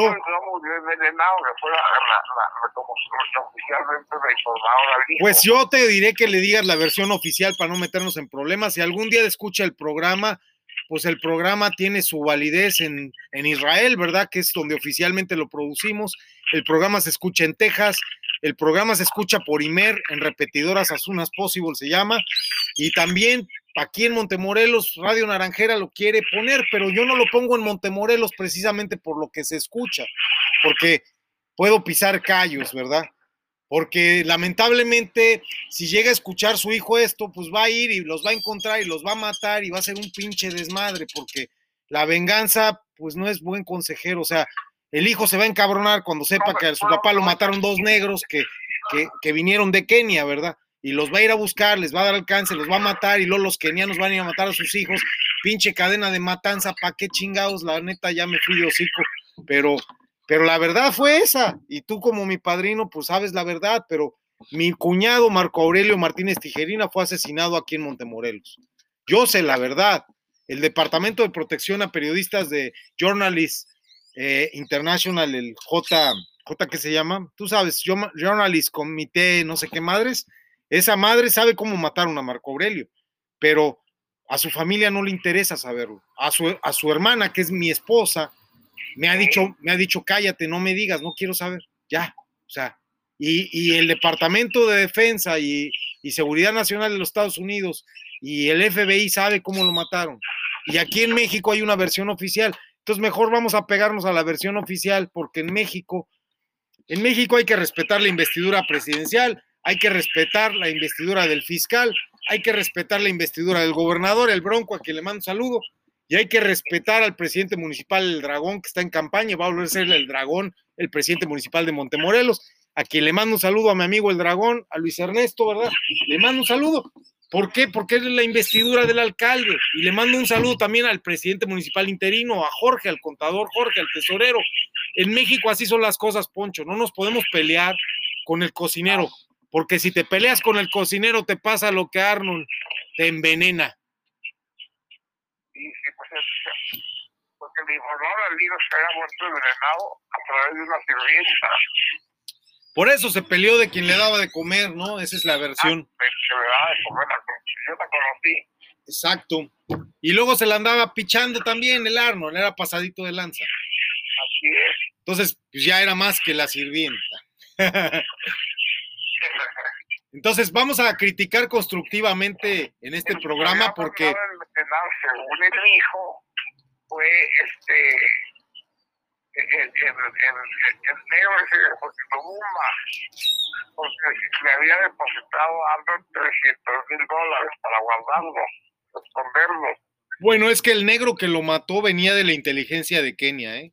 Y, Ah, bueno, pues esto mismo pareció a lo que, a lo que mi hijo me informó. Sí, eso es. Esa es la verdad oficial del no FBI, de pues, la CIA. O sea, tienes que entender una cosa. Cuando murió Camarena en México, todo mundo supo que había sido el que pagó prisión y salió por un tecnicismo jurídico, que la verdad es un genio, tú lo sabes. Sabemos a quién nos estamos refiriendo, ¿verdad? Claro que lo sé. ¿Verdad? Y qué bueno que ya está libre el señor, porque se pasaron de pendejos. Él no lo mató. ¿Verdad? La DEA, la DEA y la CIA saben perfectamente quién mató a la gente camarena, lo saben. Pero ¿quién pagó los platos rotos? ¿Quién fue? Dime quién fue. Pues el, sembrador de marihuana allá en Chihuahua. ¿Quién? que ¿Quién? no, oiga, se llama este. Ay, se me olvida el nombre. Porque tenía 180 hectáreas de marihuana en Chihuahua. Y muy amigo de varios generales, ¿eh?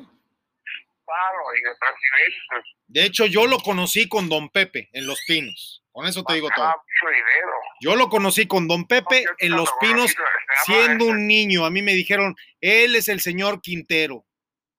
Ah, cabrón.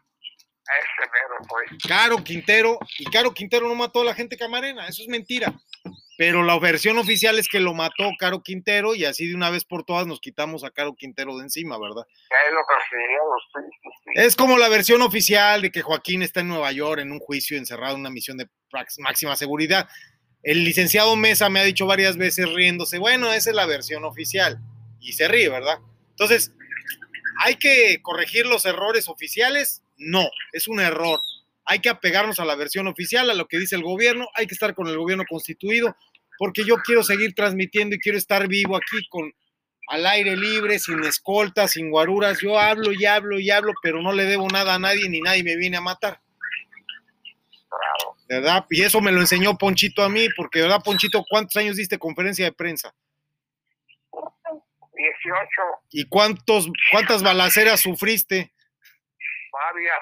¿Y que te mataron como a mi papá tres veces? No tanto, nunca tuve hoy gestos, nada más. A mi papá tres veces técnicamente lo mataron.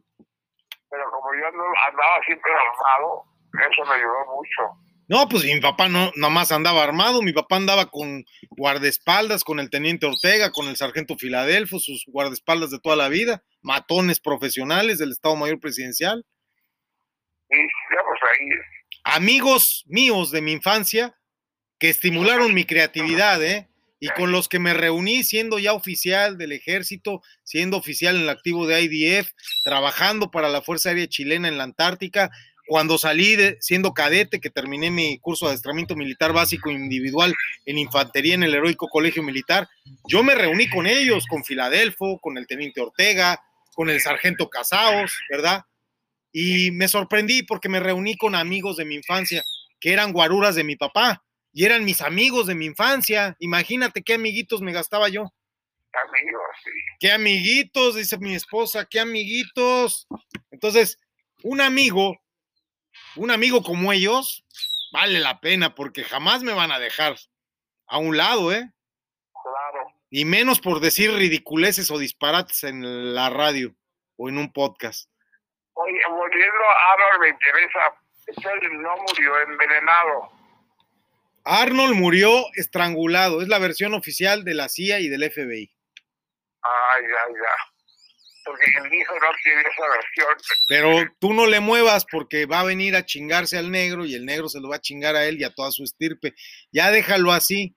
Pinche Arnold, la verdad también era una ficha, o sea, ya, mejor ahí muere. Ya, el, el muerto al hoyo y el vivo al bollo. Porque si, si les amarras navajas, van a ir esos cabrones a chingarse a los africanos y los pinches africanos se van a chingar a toda la descendencia de Arnold. No van a dejar uno solo vivo. Acuérdate lo que pasó. Con esto me voy a despedir en estos últimos 51 segundos. Lo que pasó y por eso celebramos tan, tan festivamente y nos disfrazamos en Purim, ¿verdad? Porque la reina Esther se disfrazó y se casó con el rey de Persia cuando el rey de Persia era asesorado por Amán, no me dejan mentir los rabinos, los Mashiach, si nos están escuchando, Amán y Amán era descendiente de aquel que cuando llegaron sí. a pelear ahí en la península, eh, los israelitas les dijeron, no dejes a uno solo vivo, no dejes a uno solo vivo. Y los convencieron porque les dieron cabras y ganado y los corrompieron y los israelitas les permitieron vivir a sus descendientes y esos descendientes a las vueltas de la vida, después de muchos años, se convirtieron en Amán y Amán quería erradicarlos y eliminarlos. Nuestro pueblo de Israel, una, esa es la historia de nuestro pueblo de Israel, una historia que muchos veneran como palabra de Dios, pero no es la palabra de Dios, es un libro de historia. Es la palabra de Dios. Dios no habla, hombre, por favor, no digan mentiras. Hablan los profetas. Claro, claro. Pero Dios, pues, ¿qué creen? Les tengo una mala noticia. Dios no existe. Existe la suprema inteligencia creadora. Eso es lo que existe. Eso es lo que existe y es tan compleja que no tiene género, que no tiene materia, que no tiene forma, que está en todos lados y en ningún sitio a la vez, que es mal, que es bien, que es oscuridad, que es luz. Y es, no es amistosa, ¿eh? es iracunda, furiosa, potente.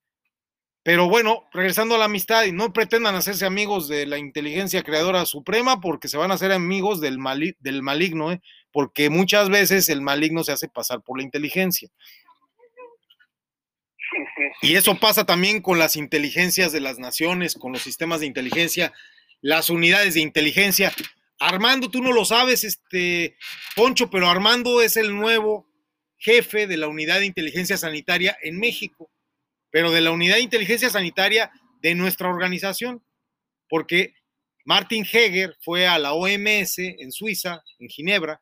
Ves que he hecho varios viajes a Suiza, hicimos el Fondo de Inversión Ambiental, hemos trabajado mucho ahí en el Baltal Natural Park, hasta donde mando un saludo a Martin Heger, y en el, Energy- en el Energy Park, ahí también en, en Balstal, y, y el otro en Loppersdorf, los dos cantones, Balstal y Loppersdorf, donde vivía mi cuñada antes, ahora se cambió a Solothurn, donde está la Rolex, donde me regalaron el Rolex presidente que tengo. Fue un regalo, ¿eh? De la Rolex a tu servidor. Un regalo, ¿eh? Regalado. Eso, eso es una cosa que, que muy pocos han podido obtener de la Rolex, pero también les hice un chingo de publicidad en Ferraris, en Lamborghinis, en Barcelona, en Roma, en Berlín, o sea, hice, muchos videos para la Rolex, hice los guiones, la producción, no les cobré un centavo y la Rolex me regaló un Rolex, ¿no? A veces nos pagan con especie. Y Lamborghini, ya sé que mi Lamborghini está ahí, ruge como una fiera y tarde que temprano me dirán, ahí está tu Lamborghini. No, pues sí, siempre ha sido mío. Lo que pasa es que no me habían puesto la factura a mi nombre. sí, Entonces, amigos míos, a veces piensan que digo cosas ridículas. No, Vicente. Mire, no, no hay que, no vamos a pelearnos nunca, no vamos a discutir, ¿verdad? Yo subo la voz de tono siempre, pero a veces no tengo ni siquiera yo idea de lo que estoy hablando y digo muchas pendejadas, de verdad, pero entre broma y broma, la verdad se asoma, amigos. Créanme, llegando al minuto 3, cuando diga en el 333 la palabra clave, fíjense ustedes el poder de la palabra que me enseñó mi padrino Poncho Ciprés, que está aquí al aire, el arquitecto Alfonso Ciprés en Radio Centro, en aquellos ayeres de tú, nosotros y el medio ambiente con las hermanitas Gutiérrez nos permitían ahí estar, pues casi diario era la emisión, ¿verdad, Poncho? Así es, Y era un programa largo de tertulia sobre medio ambiente. así es. Y nos patrocinaban las regaderas, ¿cómo se llamaban? Este. Ahorradoras. Unas- Unas ahorradoras. Unas regaderas ahorradoras nos patrocinaban cuando la gente no quería seguir tirando el agua. Típico, ¿no? O sea, en Iztapalapa había un chingo de agua, pero no quisieron poner las regaderas ahorradoras y, y le dijeron a mi papá, Chente, Chente, por favor, ya, Chente, Chente, por favor, Poncho, por favor, ya. Ustedes, de verdad, ustedes están locos. Esa es la palabra clave en el minuto 4 con 4 segundos. Poncho, ¿estás loco? ¿Cómo? Poncho, te pregunto, ¿tú estás loco? ¿Tú estás loco? Es pregunta. ¿Tú estás loco? No, yo me siento muy cuerdo. Tú te sientes muy cuerdo. ¿Tú, Armando, estás loco? No, No, pobrecitos de ustedes. Yo sí estoy loco y soy provocativo. Fíjense ustedes, vamos a hacer una discusión sobre un tema que nos preocupe genuinamente. Nos preocupa el tema de la amistad, pero tenemos temas más chingones como cómo mataron a Arnold, ¿verdad? Pues estoy loco de andar diciendo cómo lo mataron, me voy a meter en problemas. Como unos dos meses antes de morir, me regaló un boleto ahí de vuelta a Cancún. A la convención de su familia en el Camino Real, donde juntaba a sus 80 hijos y sus 20 esposas. Fue porque había comprado un yate Ajá, de millón ochocientos mil dólares. sí. Y él me lo- y, y, y- pero yo no lo sé porque yo hablaba ya en Cancún con un notario para legalizar la compra del yate. Es correcto. han ya 50 mil dólares a cuenta. Pero pobre, pobre, pobre Arnold estaba loco. ¿Para qué compra un pinche yate? Está pendejo. Si ahí está el amigo Ferrat, que es capitán, capitán de la Armada Francesa. Y, y viajé a Cancún y sí, efectivamente ahí estaba el yate, pero Ajá. ya estaba perdida porque él dio 50 mil dólares, nunca dio el resto de los millones ochocientos y de acuerdo con el contrato perdía el dinero por no pagar el resto. Por supuesto, estaba loco Arnold. ¿Para qué compras un yate? Te platiqué, uy, precioso yate, ¿eh? Pero pues, es una locura. Es una locura comprar un yate. Mira, nosotros hemos tenido yates los mejores, de verdad, ¿eh? Mi papá le encantaba pescar. Nosotros pescábamos. Lo menos que pescábamos era los marlin. Eso era lo más chafo. Pez Sí. vela, pescamos mucho. Y, y sigo pescando, ¿eh? Sigo pescando. Pero pesco seres humanos ahora. Ahora cambié de especie. Pero aquí el tema es que ¿para qué compras un yate? Tengo un amigo que compró un yate, Jay Schottenstein, dueño de American Eagle. Ok, es uno de los yates más caros del mundo, el JJ's. Es más, está tan loco Jay Schottenstein que se compró dos iguales. Pero está tan loco que después le robaron uno y cobró el seguro. Y está tan loco que me dijo a mí que solamente compró uno, que el otro fue un fraude. Y yo estoy loco por decirlo. ¿verdad? Pero comprar yates es una cosa de excéntricos, de millonarios. Y Arnold era millonario en dinares, no en dólares. El problema de Arnold es que no tenía suficiente liquidez y con 20 esposas y 80 hijos, o sea, es que de verdad, tú habías visto un hombre en el siglo XX que hiciera una convención familiar en el Camino Real alquilando 20 suites, No, juntaba a todas sus esposas, ¿verdad? Este, Poncho, así es, así es. Eh, algo, y todas se llevaban bien con él. Y 20 días y se cogía una cada día diferente. Por los viejos tiempos. lo invité a cenar ahí por Ravaca. ¿Mande? Un día lo invité a Arnold y a su novia, una cubana, Sí. a cenar con, con, con, en, Cuernavaca con Carlos Slim. Con Carlos Slim. Ajá. Y, y ahí en la cena, eh, eh, que por cierto, eh, le- le- estaba allí el gobernador, ahí en las mañanitas se llama. Sí, el restaurante Las Mañanitas lo conocemos muy bien. Yo voy seguido todavía. Sí, y, y le mandó a pedir este, la cuenta. Sí. Y le dijo, no, ya el gobernador le, mandó a pagar a, a, a, una suiza que estaba con nosotros, a, la señora que era directora de aguas de Morelos, Sí. la mandó a pagar el gobernador cena. Pero pues ahí estamos, y resulta siempre se le pasaron las copas a Arnold, Qué raro.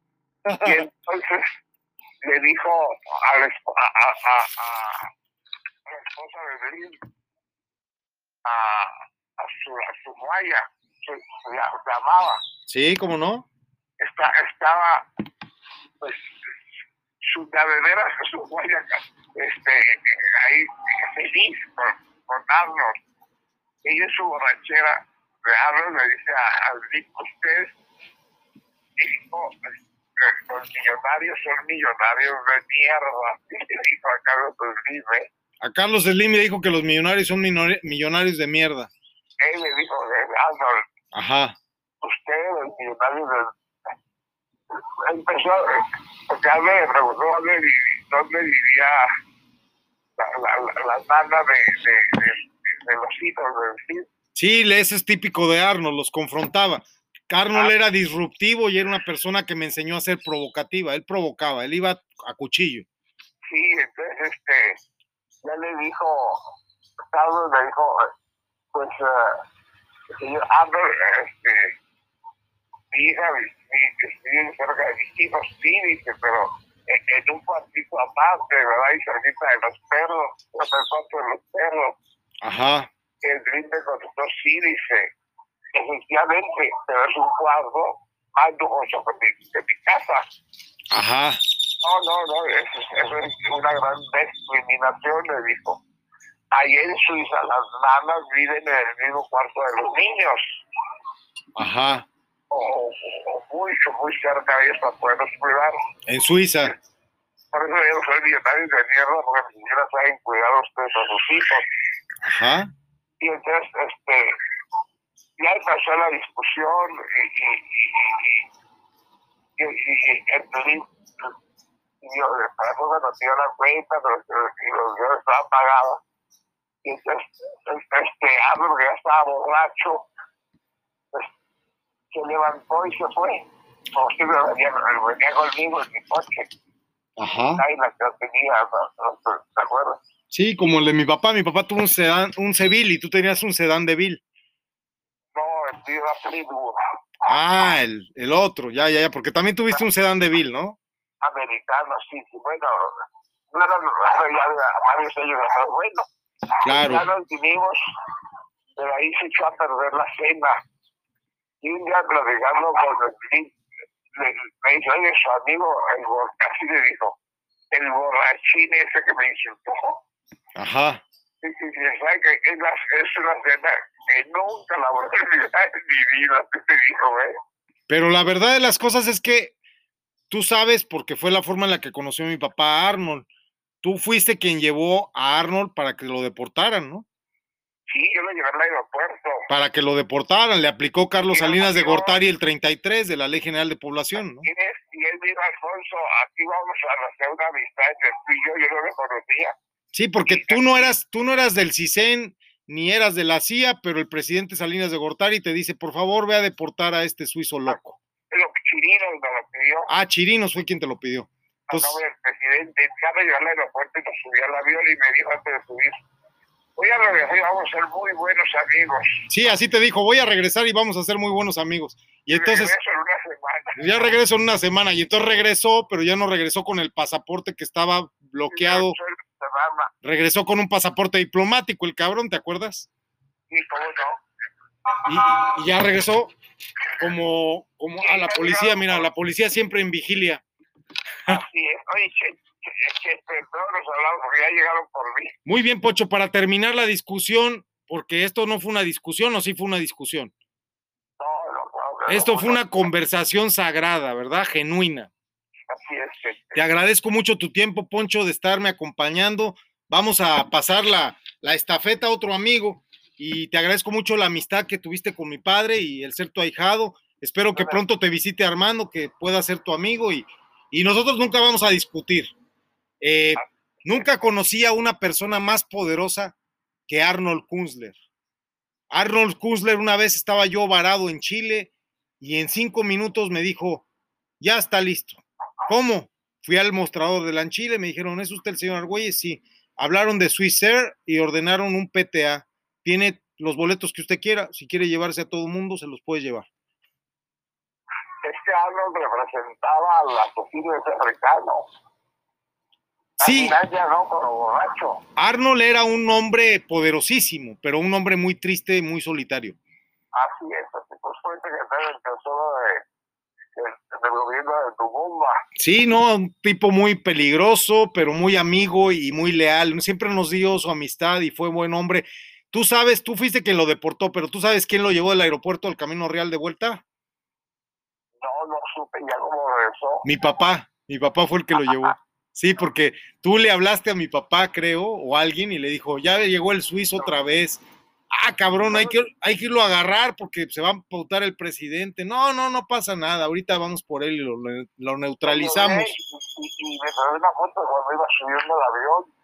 Sí, se reía porque se cagaba de la risa. Algo parecido, yo aprendí de él mucho, ¿eh? Eso fue algo parecido como cuando a mí me deportaron de Toluca y llegué a San Antonio. Y cuando me deportaron en Toluca, le dije al comisionado de migración, no me acuerdo ahorita cuál era el nombre de este infeliz, pero le dije personalmente que porque fue el comisionado, el nacional, a Toluca. Y me dijo, usted insultó al presidente Peña Nieto y se va, porque usted, su acta es falsa, usted no es mexicano, usted no nació en México. Y me, me deportaron. Entonces, llego, eh, me reí igual que Arnold, me sentí Arnold y le dije, no, yo le menté la madre a Peña Nieto y en Atlacomulco. Y, y mira, entonces lo que hice yo fue, le dije al comisionado de migración, igual que Arnold te dijo a ti, yo aprendí de Arnold la lección, yo le dije al comisionado de migración, regreso en una semana por Tijuana, cabrón. Y me metí por Tijuana, ahora sí que va de retro. Y tengo años entrando a México y saliendo y me vale madre. Y se supone que yo tengo prohibido estar en México, se supone, ¿eh? No, cuando regresó como a la semana, Dios, Dios me habló y me dijo, arquitecto, ya estoy otra vez en México, dígale al presidente que vaya a chingar a su madre. Eso es de Arnold Kunzler, ese es el espíritu. ¡Viva Arnold Kunzler! Y invito a comer. Sí, viva Arnold Kunzler, ese es el espíritu, esos son los huevos azules que hay que tener, hombre. Cuídate mucho, Poncho. Qué bueno que recordamos al amigo Arnold. Yo fui amigo de Arnold, me demostró su amistad. Nos fuimos de juerga, yo y Arnold nos íbamos a los tables. Él estaba viejo y yo joven y nos íbamos a los tables. Conocimos Playmates. Ahí en Avenida Calzada de Tlalpan y la calle Luis Espota había un tugurio. No sé si todavía siga, un table dance de lo más corriente. Pero cuando llegó Arnold, les digo, no sean pendejos, vamos a traer Playmates. Y le hicieron caso y empezamos a traer las Playmates de la Playboy Imagínate, porque Arnold le habló al director de la Playboy. Y era de los peores tugurios de México. Y nos íbamos a Bolívar, ahí al, no me acuerdo cómo se llama, el Bombay, creo, ahí en Bolívar, también un tugurio horrible. Nos íbamos a la burbuja, nos íbamos al San Francisco, ahí en, en Lázaro Cárdenas, eh, nos íbamos al Molino Rojo. Arnold y yo fuimos amigos de juerga, de echar desmadre, ¿eh? de ir a chupar. No, pero el pinche Arnold era amigo de cabareteras, no le cobraban las putas, era un cabrón, un cabrón, un cabrón. Y, y sabes que nunca le vi una pistola a Arnold, nunca. No, nunca usó arma, ¿eh? Nunca, o sea, él no andaba armado, pero el cabrón nada más la mirada que tenía, ¿verdad? ¿Te acuerdas? Claro, claro. No, ese güey te decían algo, nomás alzaba la vista, no, señor, disculpe. Y bufaba, bufaba como un toro, hacía. Señor, perdón, perdón, perdón, ya, ya, ya. Pues es que era potente, era un minotauro. En paz descanse y en gran oriente esté. Los amigos también son para recordarse después de su muerte. Por favor, Poncho, no te mueras, cabrón. Te lo dije hace dos o tres o cuatro o cinco años que no te murieras y has cumplido tu palabra. No te mueras, por favor, Poncho. No te mueras. ¿eh? Ya ves, ya se murió, ya se murió el doctor que te mandé, ya se murió, ya se murió Linares. Ya. Sí, después. Cuídate, un abrazo, Poncho. Gracias por tu tiempo. Bye, gracias. Hasta pronto. Hasta, gracias, hasta pronto. Entonces vamos a desactivar, vamos a desactivar este aparatito. Realmente nos regala muchísimo de su tiempo, una hora cuarenta minutos, imagínate. Una hora cuarenta minutos, pocos amigos te regalan tanto tiempo para charlar, ¿verdad? ¿Es demasiado, tú crees, Armando? ¿Tú crees que...? Eh, cosas muy interesantes de historia vivida. ¿Verdad? Sí, claro. Entonces, pues vamos a terminar esto porque si no, no vamos a acabar nunca. ¿Me acompañas? Mira, ahora cuando estábamos hablando de que hay que iniciar una nueva conversación, vamos a entrar en una discusión sobre estos temas que nos preocupan genuinamente en este podcast, en este programa de radio, en estos programas de radio que va a transmitir IMER, Instituto Mexicano de la Radio, que ya están transmitiendo en Radio Nacional de Panamá, que ya están transmitiendo en Kiss FM en Texas. O sea, tú no tienes idea, me están pagando la maravillosa cantidad de un dólar por media hora. O sea que hay que producir un chingo porque si no, no comemos, ¿verdad? Pero vamos a imaginarnos que estas conversaciones son todas conversaciones sagradas de Shabbat.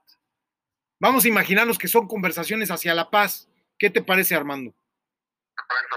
Imaginemos que ya queda poquito tiempo, Armando, para no abusar de ti, menos de 11 minutos, 10, 10 minutos con 40 segundos a partir de ahora. Y imagínate ahora que todas nuestras conversaciones son sangradas, son sagradas, no sangradas, ¿eh? Conversaciones sangradas no queremos. Nada de que, nada de que estoy platicando aquí de repente, ta, ta, ta, ta, ta, ahí ya está sangrando Vicente, no, mejor no.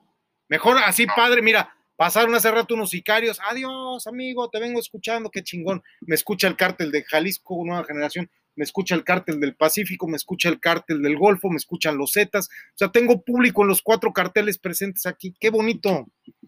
Tengo público en los sicarios, tengo público en la Policía Municipal, en la Fuerza Civil, tengo público en todos los bandos, yo me llevo bien con todos, yo soy como el tío Gamboín, ¿qué te parece? Con Sí, salchichita y todo. con Pachita y toda la cosa. Aquí tengo mi Pachita, aquí tengo mi Pachita, por eso me inspiro en las conversaciones sagradas, pero mira, Pacholín y. Pacholín y Pachita, güey, ¿no viste la pinche Pachita que traía el cabrón puro mezcal? Por eso sí, pinche tío Gamboín. Era cabrón. Esa, eso me lo dijo el burro Van Rankin el otro día, que estaba platicando con el burro. El burro y yo fuimos a la misma escuela, ¿eh? El burro Van Rankin es mi cuatísimo. De hecho, le dije, ya rómpele su madre al del pinche Pan- Panda Show, al puto Zambrano, rómpele su madre. El que inventó el Panda Show fue Van Rankin. De verdad, ¿eh? De verdad, el, pri- el primero que hizo bromas en radio fue Van Rankin, fue el burro. No. Fue, no fue Panda Zambrano. Panda Zambrano lo plagió, ¿verdad? ¿Cómo olvidar WFM, verdad? ¿Cómo olvidar a Charo, hombre? Carajo. No, ¿Eh? de ahí salieron todos. Maestrazos, pero antes que ellos, antes que ellos y siempre Gutiérrez Vivó. Y antes que ellos, Alfonso Ciprés Villarreal, grande de la radio Alfonso.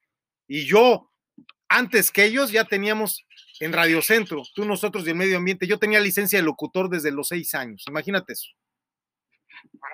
O sea, pocos niños fueron a la Secretaría de Educación Pública a presentar el examen de locutor. Yo lo presenté y lo pasé a la tercera, ¿verdad? La tercera es la vencida. Y a la tercera mordida, cabrón, porque mi papá soltaba, ¿no? ¿Cómo me van a seguir? no, me re- no me reprueben a mi hijo, no mamen. Sí, No. vida. No mami, ingeniero, ¿cómo le vamos a dar a este cabrón los micrófonos? Ve el pedo. Nos fuimos en el futuro, año 2021, el día miércoles 21 de abril, el hijo de la chingada hablando tres horas puras pendejadas, no mami. ¿Verdad? Las, las autoridades siempre tienen la razón. Pero bueno, imagínate, imagínate que nos vamos a convertir ahorita en este momento, Armando, en expertos desactivadores de bombas. Sí, te lo puedes imaginar. No, de bombas, de, de explosivos. Vamos a ir con el SWAT a desactivar explosivos con un robot, un traje blindado. Nos van a llamar. Es más, vamos a ir a trabajar a la franja de Gaza a desactivar explosivos de yihadistas. ¿Te lo puedes imaginar por un momento? Sí. Ok, pero ¿qué crees? Las bombas, las bombas que vamos a desactivar en este podcast son las bombas de las discusiones. ¿Verdad? Las discusiones vicentinas, digo, discusiones bizantinas. No, no, hombre, Armando, ya no hay que elevar la voz, no hay que gritar tanto. Hay que comunicar la posición sin pasión, sin exaltarse, sin ser tan estridente. Hay que estar abiertos a nuevas ideas, hay que hacer preguntas, hay que analizar la evidencia. No hay que tener miedo a darnos cuenta que cometemos errores, ¿verdad? Claro. los temas más importantes que vamos a explorar en este podcast, que hoy ya estás aquí por fin a bordo de esta, ma- esta, esta máquina, esta máquina que es un destructor, que está viajando en este momento, imagínate, rumbo a la Antártica, destruyendo icebergs y témpanos. Vamos hacia, hacia el centro de la Antártica. ¿Cómo lo vamos a lograr? Pues a bordo de un destructor, ¿verdad? O vamos en el Ártico Polar, ¿verdad? Y lo vamos a hacer a bordo de un destructor. Y esos témpanos, esos icebergs son los de la conciencia colectiva, los del inconsciente colectivo. Y no los vamos a respetar porque vamos a explorar lo más profundo relacionado con el sentido de la vida. ¿Y tú crees, como yo, que existe la suprema inteligencia creadora, Armando? Entonces, si existe la SIC, le llamamos la abreviadamente, entonces vamos a entrar en la discusión con otros, vamos a entrar en discusiones con ateos, vamos a preguntarles cuál es su evidencia para ser ateos, por qué llegaron a la conclusión, ¿verdad? Existen excelentes herramientas para iniciar conversaciones versus discusiones, Armando. Y yo procuro hacer en este podcast de una forma muy profunda y significativa, digamos, sagrada, Armando. Faltan menos de seis minutos, Armando. Vamos a terminar, me voy rapidísimo. Procuro tener conversaciones sagradas, usando preguntas provocativas, estudiando fuentes tradicionales sobre temas importantes como el amor, el odio, la ira, la tolerancia, el antisemitismo y desde luego los chismes, ¿verdad? Por ejemplo, lograremos alimentar una verdadera conversación sagrada y para mantener la calma hay que recordar que las otras personas son tan apasionadas como nosotros respecto de sus propias posiciones, ¿verdad? Porque tal como yo no acepto automáticamente la procesión de los otros, la procesión dije, porque traen una pinche procesión en su cabeza, y no acepto automáticamente menos sus posiciones, obvio que no. Y la rechazo automáticamente, casi siempre. Por ejemplo, la otra tipa o este fulano, mengano, tienen puntos de vista diferentes y están basados en algún tipo de evidencia. Yo estoy casi seguro que su evidencia está errada, ¿eh? pero al menos debe ser respetada, porque ya trabajaron, son unos científicos que creen que la Tierra es redonda, hay que respetarlos. ¿Verdad? Ahí vienen de los helados, ¿de qué vas a querer? ¿De fresa o de vainilla? Napolitano para almorzar. Fresa o chocolate, decían en La banda, no había más que esos dos sabores, por eso se llama así esa película. Bueno, hay algo que respalda mi locura, ya escuchaste uno de mis respaldos, ¿eh? Ya escuchaste a mi padrino, pero en lugar de apresurarte a exponer tu punto de vista, Armando, abre la conversación con una pregunta ancla. ¿Te suena el eslogan escuchando? Escucha, ¿eh? ¿Te suena el eslogan abriendo la conversación? ¿Te suena? Abriendo la conversación. Telefórmula, ¿no? Radiofórmula, ¿no? Y luego escucha, ya veo, te entiendo. Pero no, así no, tienes que escucharlo bien. Sí, Armando, ya veo. Sí, te entiendo, te entiendo. Entonces ahí atajas con tus argumentos según sea el interés, con prudencia, ¿verdad? Y observando solamente como un conciliador, un mediador, un negociador, como un zorro agazapado. Suponiendo que tú no estés en desacuerdo con todo lo que la otra persona diga, válidamente lo diga o inválidamente, tú valida antes de mostrar tus desacuerdos. Es más, aunque esté diciendo puras pendejadas, mueve la cabeza, asienta con la cabeza, que escuche tu ajá. Mm, sí es cierto, desde luego.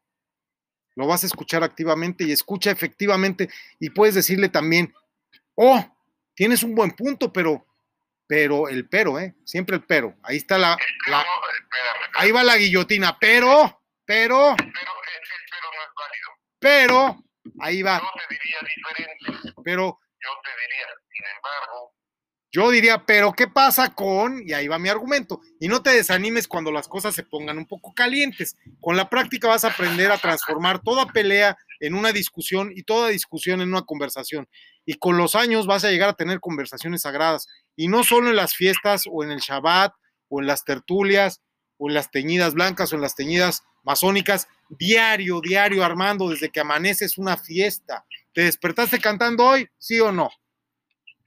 Entonces, el ejercicio de la palabra debe ser sacralizado con un respeto sacro. Hay que escuchar con atención y tratar de entender, bajar la voz. Por favor, dime tus razones. Harás nuevos amigos y nuevas amigas. A las mujeres les encanta ser escuchadas. Y más en estas sociedades machistas, ¿eh? Donde no son escuchadas por más inteligentes que sean. Y de verdad, las mujeres están a la defensiva, se cierran y para abrirlas, Armando, para abrirlas, hombre, coño, tío, vas a profundizar tus relaciones, te lo aseguro. Y vas a crecer en sabiduría, ¿eh? Las conclusiones comunes también son algo de riesgo. Tus conversaciones suelen terminar casi siempre, Armando, como las mías. Ya estamos en el 28, casi con 42 ahora. No nos va a dar tiempo, vamos a tener que abrir otro fragmento. Tus conversaciones suelen terminar en que alguien se molesta, Armando. ¿Se agita? ¿Se pone agresivo, Vicente? no, ¿No? Una discusión exitosa de Vicente se basa, pues, en no ser discusión de inicio, eso sería lo inteligente, ¿no? En el último minuto, con la máxima de tener el poder para transformar toda discusión en conversación, debemos saber, de verdad es muy importante esto, en, en los últimos 47 segundos, es muy importante saber que las personas con buena voluntad y que razonan juntas llegarán a una conclusión común. ¿eh? Las personas de buena voluntad que razonan juntas llegan a una, conclusión, a una conclusión común. Y eso es la invitación a la conversación asegurada, a razonar juntos, a construir puentes. Me decía Poncho que el restaurante Las Mañanitas, me le pongo pendejo y le digo, no sabes ni más de restaurantes en Cuernavaca, pinches Mañanitas apesta. El pinche restaurante chingón en Cuernavaca es el Tamuz, donde está el, el chef kosher, es el único chingón kashrut, es el único cabrón que me da de cenar a mí en Cuernavaca, y vive mi hijo, no digas mamadas, no sabes nada, pinche viejito mamón. No, ¿verdad? Es mi padrino. Es, es, mi padrino, hay que respetarlo. Yo no hablo mal a las espaldas de nadie. Bueno, no hay que hablar a las espaldas de nadie. Por favor. Las personas con buena voluntad. Sabe mi, sabe mi padrino que soy un pinche imprudente, pero lo hago con cariño. Es que el cabrón nunca me quiere ayudar, güey. Me tiene años sufriendo. Es millonario, güey. Nunca me presta ni un varo tiene un chingo de propiedades, no tengo dónde vivir, luego ando pagando renta, el cabrón, chingo de casas, departamentos, edificios, ranchos y yo, yo peleando en la vida así descalzo, no mames, padrino, no me pasa ni una pinche resortera y aquí todos traen pinches ametralladoras y lanzacuetes. Bueno, pues nada más entonces pídelo. No, güey, ayer me dijo, ya te voy a dar 99 metros, pero porque me cae de madres que ahora sí tu vida está en riesgo. Bueno, pues así es. Pero me dice, ¿qué tal? ¿Aprendiste o no aprendiste? Le digo, hijo de tu pinche madre, pinche arrastrada que me metiste. Las personas con buena voluntad que razonamos juntas, llegamos a una conclusión común. Todo lo que me hizo sufrir mi padrino era simple aprendizaje. Y es muy cariñoso. No tienes idea cuánto. Ay, es peor que mi papá. Pero mira, como no lo sé, lo voy a ir a saludar, ¿sí? Para platicar con él. Y después de ese plática, entonces podré tener una perspectiva de lo que tú me comentas. ¿Sabes por qué se lo transó? ¿Sabes por qué se lo transó nuestro ex amigo mutuo Víctor Serrano? ¿Sabes por qué se lo transó? La neta del planeta, te la digo. Porque se lo pregunté a Víctor, hablé con él la semana pasada. Le dije, no seas culero, te chingaste a mi padrino, ¿qué pedo? Me dice, Ahora que tenga mi primer millón de libras esterlinas, le pago. Le digo, no mames, güey, pues qué pedo. Me dice, es un préstamo, que no mames. Le digo, güey, pero se piden, pues no presta, güey, por eso me lo robo, güey. No, pues. Entonces le digo, güey, pero le vas a dar intereses. Sí, güey, no hay pedo, le voy a dar la tasa Libor más ocho. Que no, que no mames, sí le pago. Ya tengo una empresa de finanzas, tengo un banco. Digo, o sea, tú con 300 mil pesos. No, güey, con 700 mil ah, con 700 mil pesos, Víctor, hiciste un banco. Me dice, sí, güey, ya tengo hasta un helicóptero, vivo en Chelsea o Chelsea. Estoy poca madre. Luego voy a ver al viejo, mándale saludos. Digo, dice que te manda, que manda a decirte que chingues a tu madre. Pues la neta, o sea, que no mame, ¿cómo le va a mandar saludos? Que le mande su billete, ¿no? Ahora, como yo quiero saber la verdad, y Poncho también quería saber la verdad de cómo murió nuestro amigo mutuo Arnold, pues vamos a tomar en cuenta la evidencia científica forense, ¿verdad? ¿Y estás dispuesto a cambiar una versión oficial? ¿Te preguntas? Sí. No. Yo tampoco. Por ejemplo, en mi casa manda mi esposa, la versión oficial la tiene ella. Ya me contenté con ella, güey, ¿ves? Eso es respetar a la autoridad y al gobierno. Eso es respetar a la autoridad y al gobierno constituido, cabrón. La investidura de la esposa se respeta, chinga. Eso sí que es doloroso, te lo juro. Duele un huevo y la mitad del otro. Bueno. Me duelen los huevos, me duelen. Pero qué maravilla que lo puedes hacer. ¿Cómo? Habrá gente que no lo puede hacer. ¿Cómo vamos a hacer que ella también cumpla con su parte? Digo, yo estoy dispuesto a escucharla, estoy dispuesto a ver su otro lado, estoy dispuesto a darle dinero, estoy dispuesto a donarle dinero, estoy dispuesto a, estoy dispuesto a regalarle dinero para que compre un coche y luego que me lo venda y a pagarle el coche otra vez. Si entendiste eso? Mira, estoy escucha, estoy dispuesto a regalarle dinero, compra un coche y después me vende el coche. Y encima yo sé que me lo está vendiendo al doble y se lo pago. Pues sí, así es. Ahora, si quieres saber realmente la verdad y quieres saber tú, quieres saber la verdad, pues tienes que tener pruebas, y tienes que tener pruebas, tienes que comparar las pruebas, y tienes que hacer un trabajo forense, y tienes que hacer un trabajo muy cabrón, porque seguramente yo estoy en un error, ella también, tú también, nosotros también, tú tampoco, ella tampoco, yo tampoco, pero por favor, demuéstramelo fehacientemente, científicamente. Yo estoy dispuesto a cambiar, Armando, pero convénceme. Y si no, únete a mí, porque si no me convences, pues únete a mis fuerzas, no seas mi enemigo, mi enemiga, ¿verdad? Pero ¿qué es lo que pasa? En lugar de pegarnos a los hechos, las personas solemos terminar atacándonos los unos a los otros, casi siempre, ¿verdad? Cada vez que entramos en una discusión con esa persona que es insultante o antagónica, pues yo te recomendaría que la pares, pinche balazo en la cabeza y ya no habla, es lo más eficaz. Pero cuando es tu esposa o tu amigo, ¿qué hacemos, güey? No vamos a andar matando a nuestras esposas y a nuestros amigos porque son antagónicas o insultantes, ¿va que no? No es legal. Mejor vamos a enfocarnos a tener buena voluntad, ¿verdad? Vamos a definir juntos los términos, Armando, si me ayudas. ¿Cómo crees que podemos llegar a un nivel de conversación en términos racionales? Con la verdad de frente. ¿Cómo? Con la verdad de frente. Porque de lo contrario nos vamos a encasillar en nuestras respectivas posiciones, vamos a discutir y ya no va a tener sentido hablar. Es más, ya no vamos a hablar, vamos a ladrar, ¿verdad? Vamos a aullar como los pinches lobos, a ver quién aúlla más cabrón. Y la clave, Pero, pero te voy a decir, con una verdad consensuada. eso es el pedo, que el- ese es el- ese es el- ahí está el error epistemológico. La verdad no existe en ninguna mente humana. La verdad existe en la suprema inteligencia creadora. La verdad existe en el hecho. Y el hecho no habla, porque el hecho es una circunstancia, es un, es un hecho.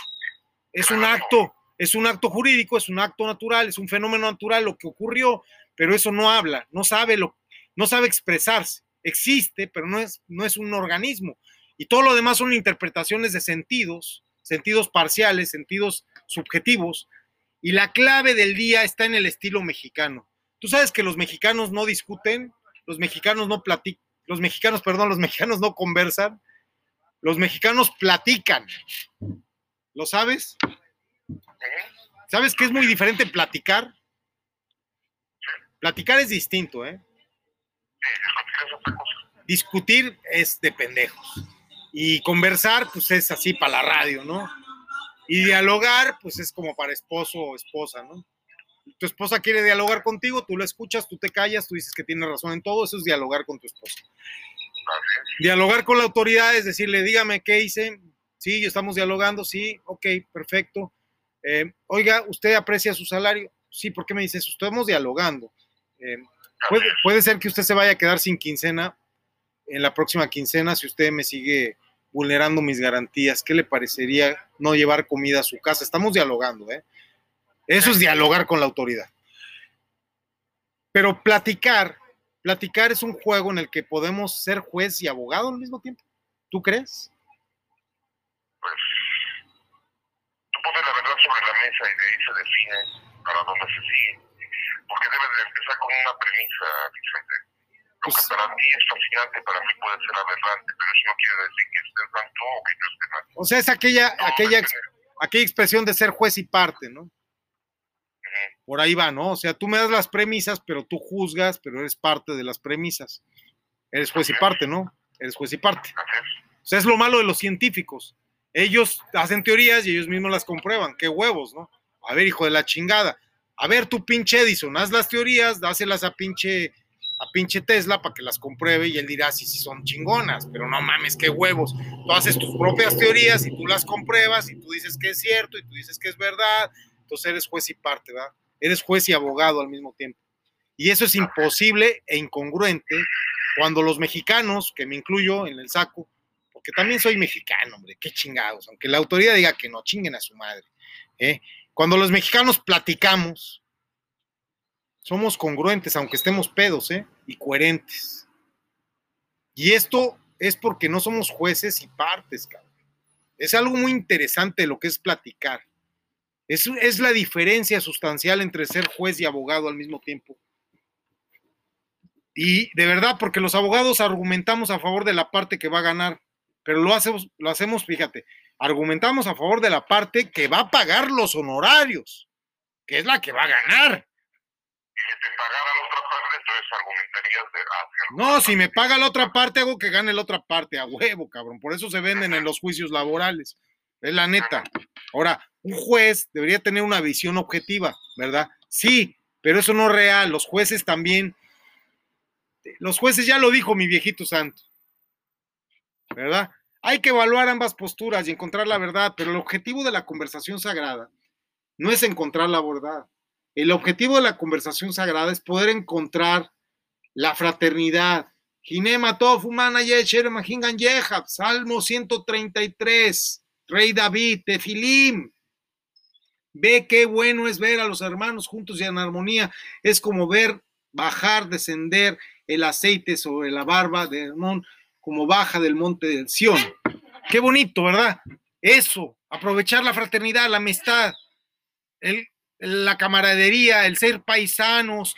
¿Por qué los amigos, las amistades mexicanas en Estados Unidos, los pochos te agreden? ¿Por qué? Porque pues no son tus paisanos, güey. Ellos ya son más americanos que mexicanos.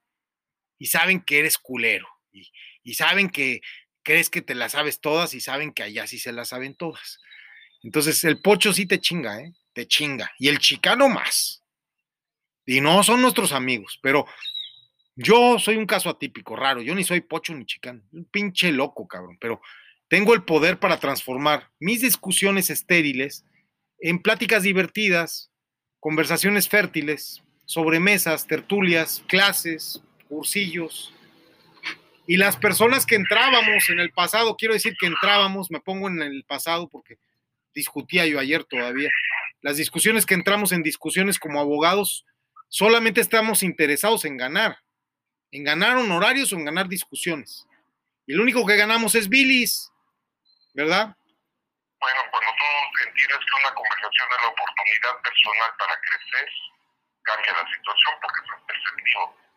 Perceptivas nuevas cosas, nuevas ideas. Después lo pones sobre la mesa, lo analizas, tomas una decisión y creces. Creces y no importa el resultado, ¿eh? Porque pues, el resultado puede ser a favor y contra tuyo, pero el crecimiento no. El crecimiento siempre va a ser a favor de ti mismo. Te voy a contar una anécdota. Te voy a contar una anécdota que va a parecer chiste y es chistosa, la estoy inventando ahorita, pero te va a gustar. Fui el otro día a donar un poquito de ropa ahí con las exoservidoras, ahí cerca del Mercado Juárez en Monterrey. Y las muchachas, eran veintitantas muchachas desnudas, unas con unos cuerpos impresionantes. De verdad, me gustaría tomar un video de mi entrepierna durante todo el video. Nada, güey. Poder mental, ¿eh? Ya ves, no, bueno, pero te dije que estás llegando a los 50, o sea, ¿cuál poder mental, amigo? ¿Cuál poder mental? Poder mental, poder mental, porque si yo abrazo a mi esposa en la noche, firmes ya, en automático. ¿eh? Nada más con tocar su piel, güey. Nada más, te lo juro, nada más con tocar su piel, es más, nada más con ver el color de su cabello, firmes ya, sin falla, ¿eh? Pregúntale entonces al amor que está dentro de ti el por qué. Ahora, fíjate, Finalmente funciona, ¿no? fíjate, cuando estoy con estas chicas y están asombradas que no las manoseo, que no las miro con lujuria, que soy buena onda. Y, ah, el doctor, qué buena onda el doctor, qué pedo con el doctor, oiga doctor, oiga doctor, doctor, el doctor B, el doctor B, qué buena onda el doctor B, qué, qué buen pedo el doctor B, pa, pa, pa, pa, pa. Y me veían, cabrón, decían, no se le para, pues eso estaban diciendo, pues son putas al final, ¿no? La neta, son cabronas. Sí, claro. Entonces, me observaban, decían, qué pedo, güey, ha de ser impotente el cabrón, a huevo. Se agarra y me dice una, oiga, disculpe doctor, ¿podemos platicar personalmente? No, hija, no, no es el momento ni el lugar. Bueno, algún día me, me aceptaré una invitación. No, hija, no quiero problemas. La neta no. ¿Por qué, doctor? Pues estás bonita y estás joven y yo quiero a mi esposa, no quiero problemas. Bueno, un día me convence la chava y voy, ¿verdad? A comer con ella, una hamburguesa, no creas otra cosa. Y ahí comiéndonos una hamburguesa me dice, doctor, ¿a qué se dedica usted? Le digo, ya, por favor, estoy creciendo, por favor. Doctor, ¿cómo que está creciendo? Ya, niña, por favor, mira, vamos a hablar de trabajo, punto y aparte. ¿A qué te dedicas tú, Armando? yo a qué me dedico, Ajá. te refieres a qué parte de mi vida te refieres. En ¿Mi este momento, profesional? en este momento, ¿a qué te estás dedicando? Pues, a la búsqueda de actividad, ¿no? Desde ese punto, pero me dedico a muchas cosas.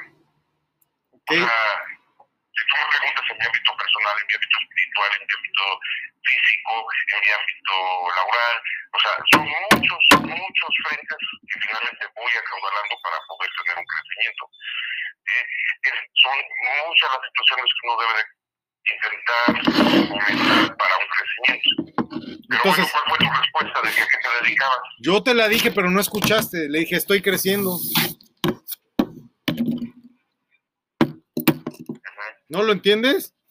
Estoy creciendo, estoy creciendo.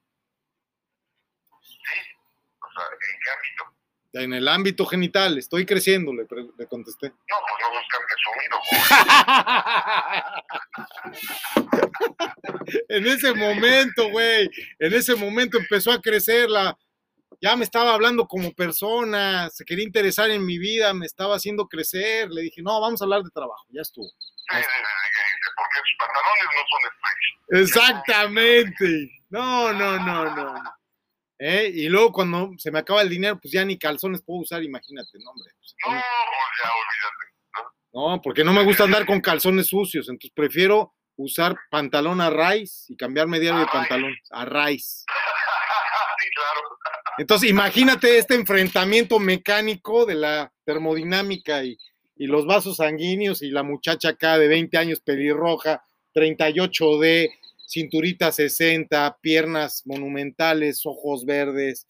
Ay, no, señor, qué bárbaro. Voy a ir a invitarle a comer una hamburguesa para platicar de trabajo. Mira, has hecho un enfrentamiento con un mecánico que creí que iba a tener ayer, pero no se dio que me ocurrió antes en otro lugar, cuyo lugar no quiero recordar ni nombre del mecánico. Le dije a este cabrón, oye, hiciste un trabajo terrible, cabrón, con mi coche, ¿qué te pasa? Me dice, yo no hice un trabajo terrible, tú eres el cliente terrible, así me dijo. Entonces disipé la tensión y le dije, mira, si cometí un error, quiero admitirlo. Si tú has cometido un error, ¿quieres admitirlo? Dijo, ok, vamos a echar un vistazo. Le dije, ah, ok, ahora sí ya nos estamos entendiendo. Para efectos prácticos es irrelevante incluso quién cometió el error, si yo o el mecánico, ¿ah?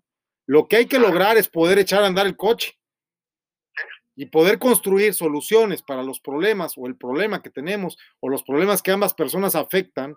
Y la verdad, como hecho, pues no es única, hay que tener claro esto. Y eso es lo que nos debe importar, las soluciones. Por eso se llama este podcast Doctor B y Armando Soluciones Pro. Fíjate, tú, tú armas soluciones pro. ¿Qué son las soluciones pro? Pro, ¿qué es? ¿Qué es, es pro? O sea, es un juego de palabras. Armando soluciones pro. Ay, cabrón, el doctor, el doctor B arma soluciones pro.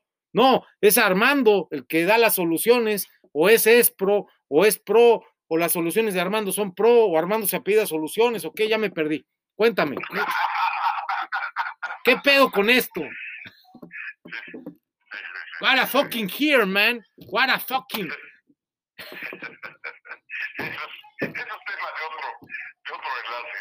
What a fuck. Pero tenemos, tenemos una forma tan distinta de lidiar con los problemas tú y yo y un clima de comunicación tan diferente. Tenemos tantas posibilidades de voltear a un cliente beligerante o a una esposa iracunda o a una hija rebelde o a un hijo apático, me están escuchando. Tenemos la capacidad de razonar juntos, amigo Armando. Y como dice el Talmud, la manera más sabia de saber si una discusión es sincera es ver si las dos personas salen amándose más el uno al otro después de la conversación. Y es fácil. Armando, amigo, yo te amo, eres fabuloso, pero en plan de cuates, no vas a salir al rato con tus puterías, ¿eh?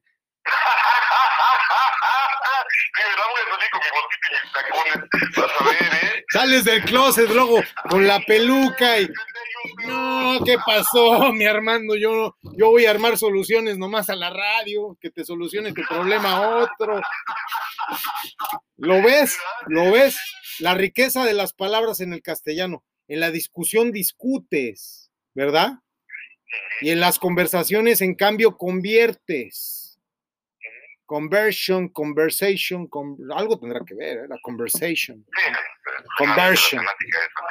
Sí. Entonces, El fondo es forma y la forma es fondo. Convertimos problemas en soluciones. Ah, cabrón. Ponme ese letrero en la oficina ahí, por favor, ahí cuando llegues a Parques Polanco, donde te toque irte a encerrar por unos minutos a la semana, porque tú eres un alto ejecutivo, tú nada más vas a la oficina minutos, segundos a veces, por la, la semana, güey. Y eso es lo que importante. Ponle ahí, convertimos problemas en soluciones, garantizado. Así es. Carajo, o sea, con ese eslogan, cabrón, ¿qué más quieres? Convierto problemas en soluciones. Así es. ¿Qué problema tiene usted de salud? ¿Tiene problema económico? ¿Tiene un problema con su pareja? ¿Tiene un problema con lo- el cartel? ¿Con quién tiene algún problema? Yo se lo soluciono, chinga. Tienen problemas de disfunción eréctil. También lo mando con las muchachas. Yo conozco 28 que le van a dar con cinco centones las 33 razones de su vida.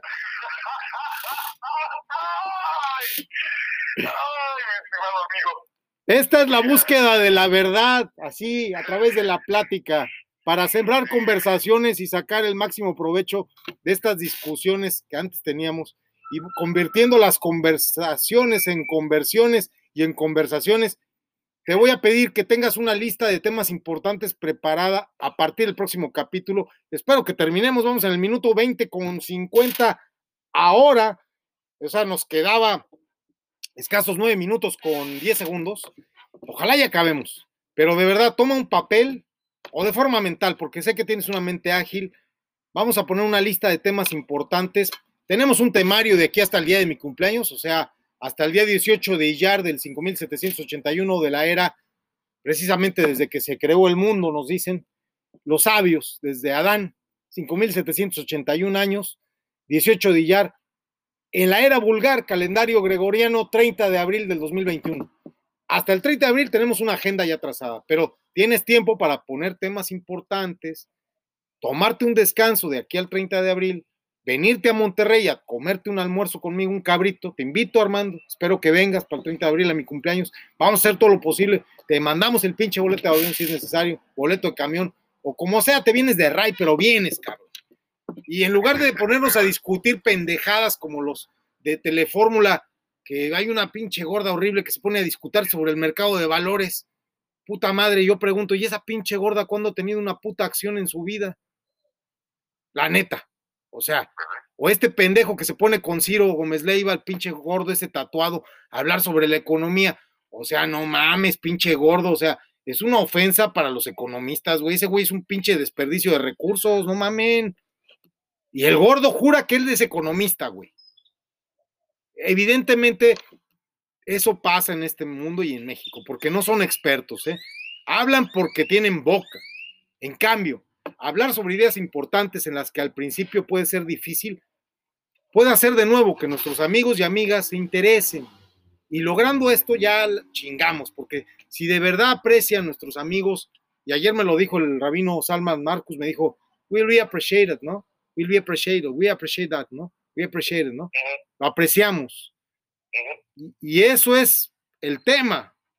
Y es el tema de tener buen tema de conversación. Los temas son bien importantes. Hay que, hay que tratar los que son desde nuestra perspectiva básica, por ejemplo, la existencia de la suprema inteligencia creadora. Nos van a linchar aquí los adventistas, güey. Eso, eso lo vamos a platicar después de que ya salga yo de aquí de Montemorelos y de la Universidad de Montemorelos y de Adventilandia, porque si no, sí nos van a dar plomo, güey, te lo juro. Ahora, si hablamos de por qué existe el sufrimiento, van a venir a plomearnos los del par de sufrir. Si hablamos de libre albedrío, ya valió madres, güey. Va a venir el alcalde y va a decir, "Eh, libre albedrío, mis huevos. Tengo unas pinches cárceles bien chingonas, no mames, güey. Si hablamos del propósito de la vida, la unión de psicólogos y psiquiatras de Nuevo León nos van a venir a matar. Entonces, en mi tradición, entendemos estos conceptos por medio del estudio de la Torah, ¿verdad? Y el método preferido del estudio de nosotros es el del estudio de la Torah. Y siempre se hace con un compañero. ¿Sabías eso? Siempre es con un compañero. Y tú, Armando, eres mi compañero. Jabrutá se dice. Jabrutá, Jabrutá. Tú eres mi Jabrutá. Jabruta, ja, ja, ja, bruta. Jabruta. Ah, Jabruta. Acabo de tocar un tema muy interesante y lo podemos tocar también, eh, así como lo estás planteando. O sabemos que el dolor es inevitable, es una situación biológica que no se puede quitar. Sí, Obviamente, si esa cirugía sí, el sufrimiento es otra cosa. El sufrimiento es una cuestión mental. El sufrimiento viene de mente, de crear, de lo que tu mente crea alrededor tuyo, que puede o no ser real. Y cuando no es real, estás perdiendo el tiempo. eso es todo, compañero. Vamos a hacerlo así. Yo te propongo entonces la próxima vez platicar sobre el dolor y el sufrimiento. Sí, güey, pero no vas a empezar con tus joterías de que no duele y mamadas de esas, ¿eh? Aquí no estamos en el programa del, del Club Rosa, eso lo hablas allá con Marcelo. Bueno, a ver, discúlpame, pero digo, yo también sé que tus amigas allá que fuiste a decir, o a desdecir, o ya no me acuerdo qué fuiste a ver, lo que ella se come riendo, tú te lo comes llorando, entonces, o sea, finalmente yo creo que es fiel, ¿no? O sea, si entendiste, entendiste. No, Ay, pinche licenciado Reyes Patiño, eso es un cabrón. Pero, pero Ah, no, digo, perdón, uno no llega a la cuna de donde nace, ¿no? trabajar con un amigo, de verdad, es parte esencial de la búsqueda de la verdad. Si la Torah representa las instrucciones de Hashem como la suprema inteligencia creadora, tú y yo ya sabemos que más nos vale entenderlas correctamente. O sea, abusado con esto, o sea, si no, será que él, él, el fabricante no respete la garantía, ¿eh? Ni puede haber reparaciones en caso de que presentemos averías, ¿eh? Porque la Torah, la Torah es el instructivo de nuestra vida. Es también un instructivo, hay otros, pero es el que yo conozco. Sí, debe de haber. Debe haber más y, por eso hago énfasis en es también, como también el Talmud, que el gran erudito Rabbi Yohanan y su compañero de estudio, el Reish Lahish. Imagínate, yo soy Yohanan y tú eres el Lahish ahorita. Órale, que por los antiguos espíritus que, que se apodere el espíritu de, ah, de Yohanan del cuerpo decadente de Armando y Lahish que entre que Lahish entre en este cuerpo hermoso, increíble, en este Adonis, en este modesto y carismático que habla, y sencillito, porque lo único que me falta a mí es ser argentino. Todo lo demás lo tengo. Ellos, mira, lo que es Yohanan y Lahish, o Lakish, como le quieras llamar, pero es Lahish, como usa, Yohanan y Lahish, estos rabinos, Rabbi Yohanan y su compañero de estudio, Reish Lahish, estudiaron juntos durante muchos años, hasta que un día Lahish se enfermó y se murió. No, no, por eso tú eres, digo, ay, chingue su madre, yo escogí Lahish, ya valió madre. Ah, no, No, no, no digas eso. tú eres Lahish, güey, yo dije que yo era Yohanan, yo dije que yo era Yohanan, tú eres Lahish, ponte a dieta, ponte a dieta. No. con tanta eh, combinación de palabras, ahora entiendo y lo vas a entender tú dentro de algunos años, ¿eh? Eh, que decías que te, falta de argentino, casi eres argentino, decían por ahí un precioso cantor que había, que ya no existe, ya no está en este plano, preguntaba que por qué los argentinos eran soberbios antes de los 50. Porque cuelgan el teléfono. Qué gacho. Eso fue gobernación seguro. A ver, vamos a, a marcarle a Armandito. ¿Qué pasó, Armando? ¿Por qué cuelgas? No seas cobarde. Contesta, cabrón. No le saques.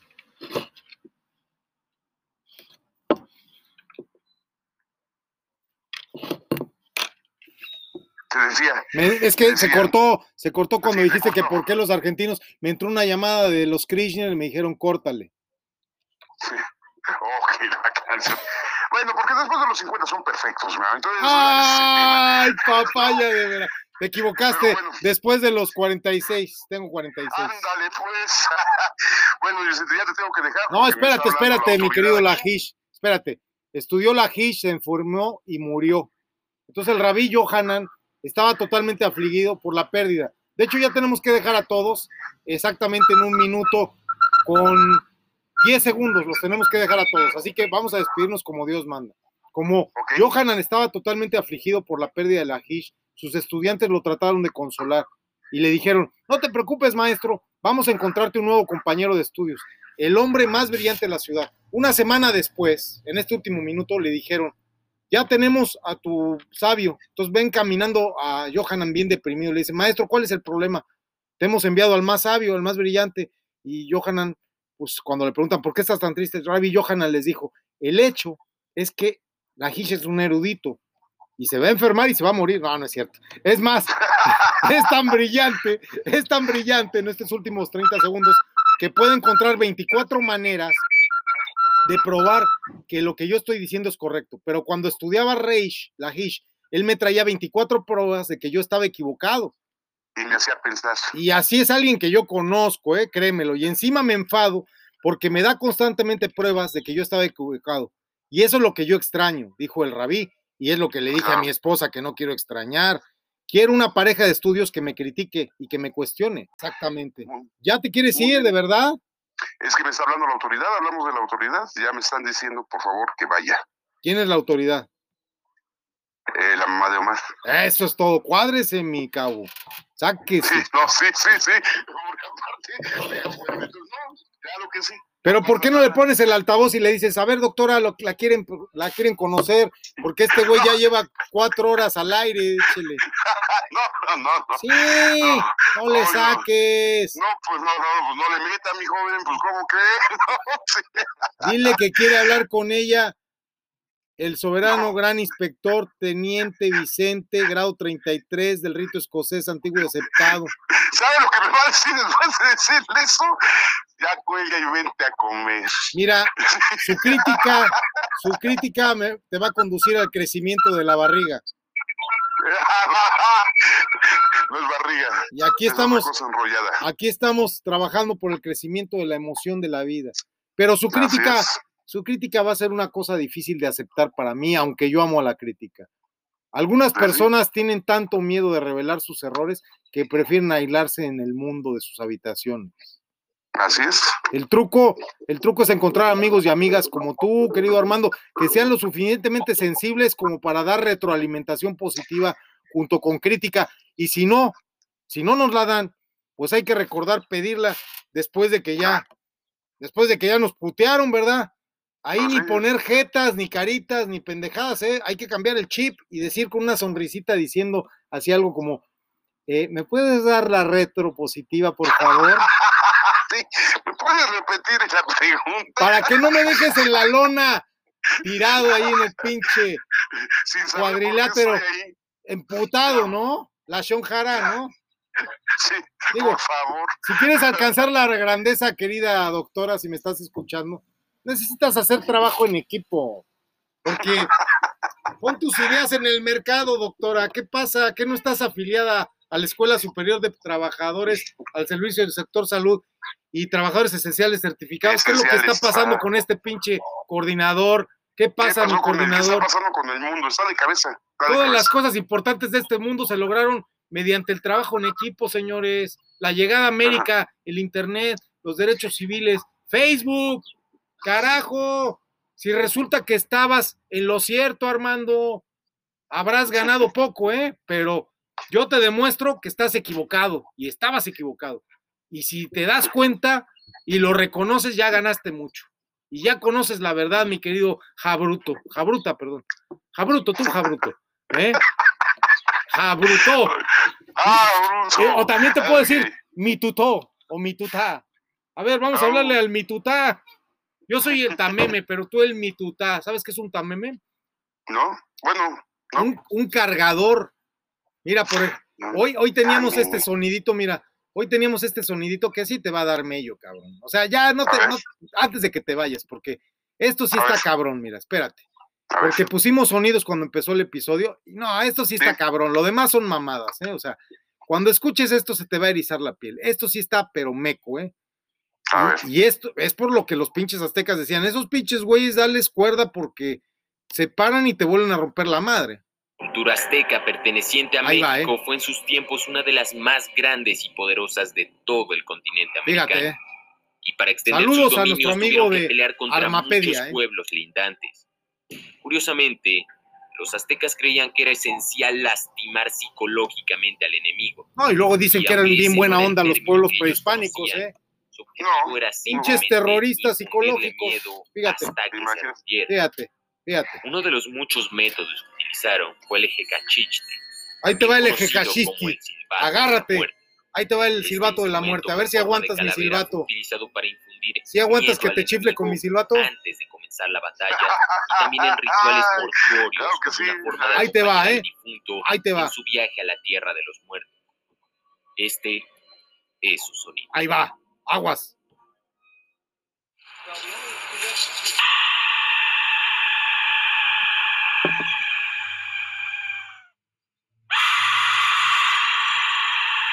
No, no es un globo desinflándose, no. Es el Hekashisti, mi silbato. Ahí te va.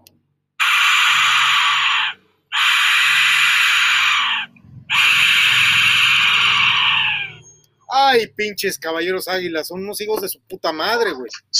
No No mames, o sea, esos pinches güeyes pintados con no sé qué mamadas, con penachos y con mamadas acá que el calavera, que el águila, que la serpiente, que su verga, ¿no? Cabrones, güey. Te saca un pinche azteca el silbato y si te cagas, güey, ¿eh? Aguas.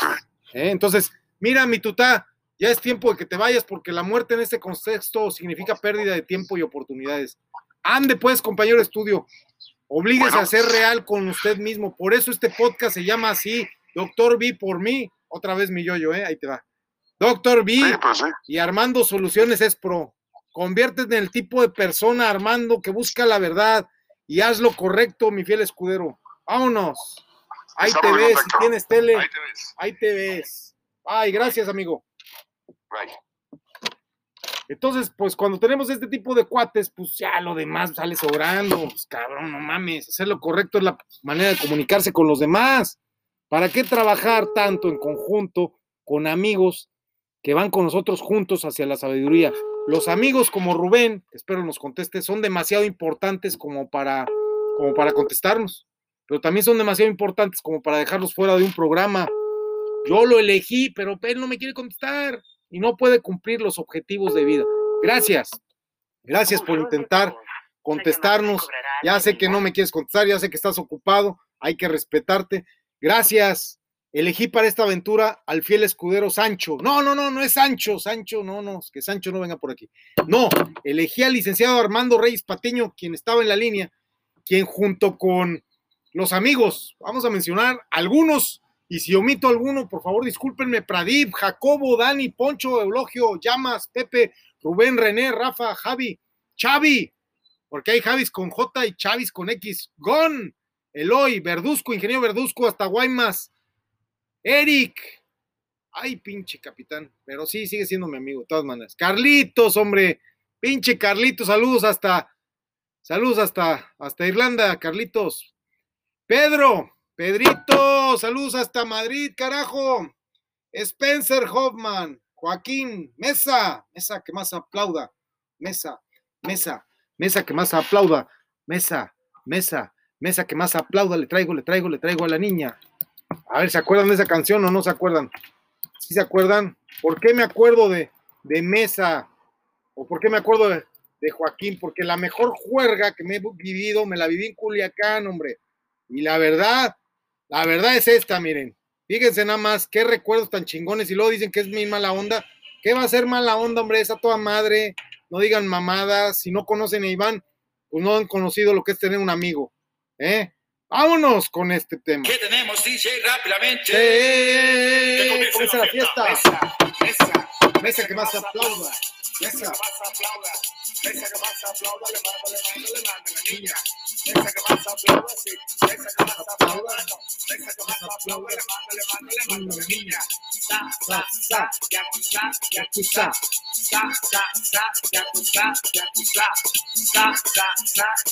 Entonces hemos mencionado a todos estos, a Joaquín, repetimos ya, y a Mesa, Mesa que más aplauda, Mesa.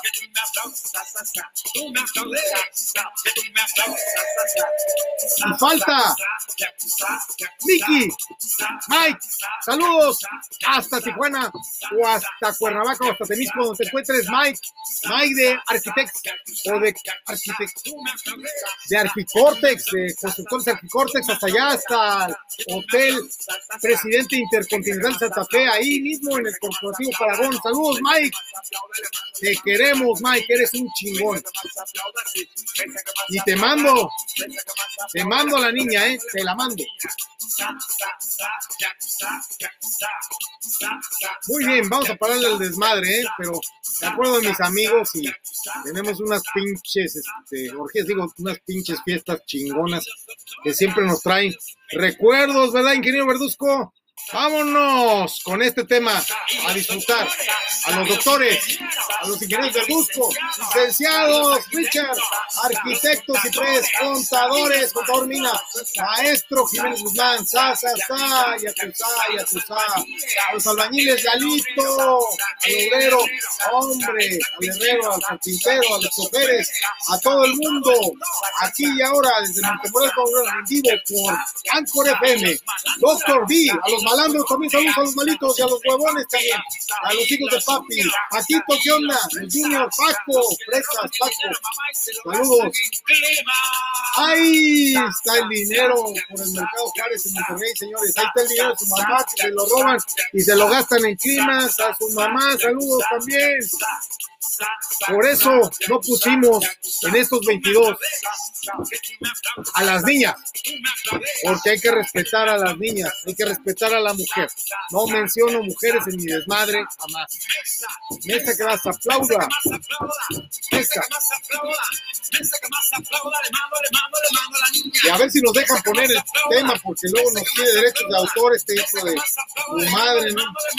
Pero Chancy sí, Chancy sí entra porque como está interrumpido con mi melodiosa voz, pues Chancy sí va a pasar. A ver qué dice la UMG. ¿verdad? A ver qué dice la Unidad Brasileira de Editoras de Música, ¿verdad? Por Third Party, ¿verdad?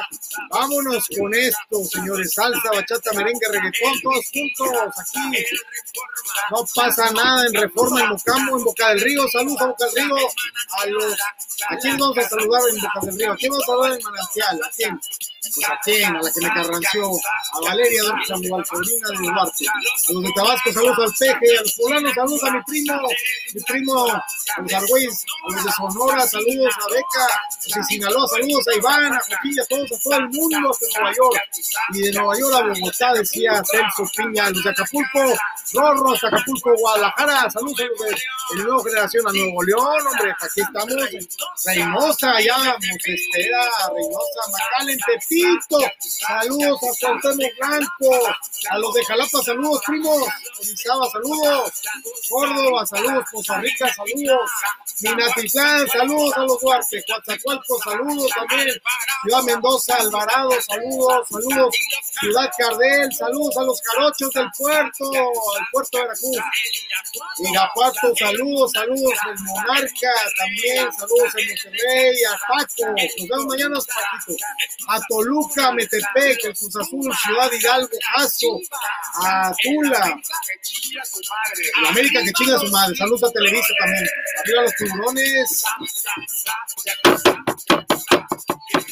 Aplauda, que todo el mundo aplauda, que todo el mundo aplauda. Doctor B y Armando Soluciones, mesa, en esta mesa que es un columpio, le mando, le mando, le mando la riña, la riña con R, ¿eh? ¿cuál niña? La riña, le mando la riña, la riña le mando. Muy bien, qué alegría, hombre. ¿Ven cómo sí funciona todo esto? Ya tuve que quitar aquí a Samuel García porque se apodera del YouTube, carajo, está cabrón ese güey. Pero vean, qué alegría de verdad. Y otros estamos seguros que no pude mencionar y todos los que están conectados ahora en vivo por Anchor FM, 800 y pico de personas, carajo, o sea, son mi alimento. Estoy en ayunas, señores, 3 de la tarde y en ayunas, ustedes me alimentan. En vivo, desde Montemorelos, Nuevo León. Al menos los 22 arquetipos, cierto, ya están contados. ¿Verdad? Qué alegría, de verdad. Llamaré, estén pendientes, por favor. Y me faltan dedos de las manos y de los pies para contar a estos que mencioné, los más fieles, y a todos los que están relevantes hoy en mi vida. Señores, para despedir esta transmisión en vivo, porque ya hace hambre y tengo que hacer el 333 para Radio Nacional, y ya son las 3:18 en el minuto 13 con 53 minutos ahora ¿Qué tenemos, doctor Rick? Vamos a discutir ideas con otras personas que pueden ser más objetivas que nosotros de lo que somos nosotros con nosotros mismos. Los amigos íntimos nos, in- nos estimulan y nos intimidan, lapsus brutus, y expanden tus ideas. Un consejo, cuando les venga un lapsus brutus, díganle a la conciencia, sí, sí lo digo, pero después de afinar la idea y conectarla. Para alcanzar la grandeza, escucha tu voz interior y haz caso de los lapsus brutus. Es necesario y sé lo que tú necesitas, ¿verdad? Vamos a poner otra, otra cosa que nos divierte un poquito. ¿Qué les parece? Miren, fíjese usted, yo sé lo que tú necesitas, ¿verdad? Pero me gusta el tema de a quien mando saludos hasta la colonia Narvarte, ahí donde estuviera este lugar, pues la verdad maravilloso, ¿no? Donde teníamos la banca Cremi, después fue después fue 3.3 Banamex, pero siempre, siempre de verdad, un lugar muy querido por nosotros, la Glorieta Riviera. Y vamos con mi amigo Alex. ¿Saben qué Alex es? Alex Sintec. Le mandamos saludos, Alex. Vamos, porque para alcanzar la grandeza, yo sé lo que tú necesitas. Parte de un magnífico Yudin, ¿eh? Es que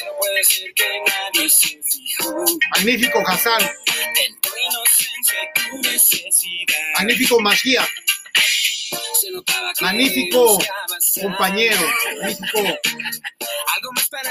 ingenuidad. ¡Ey, ey, ey! Lo que de experiencia te llegara. Eso que pudiera darte yo. Al parecer quedaré a lo mejor. Lo que tú necesitas.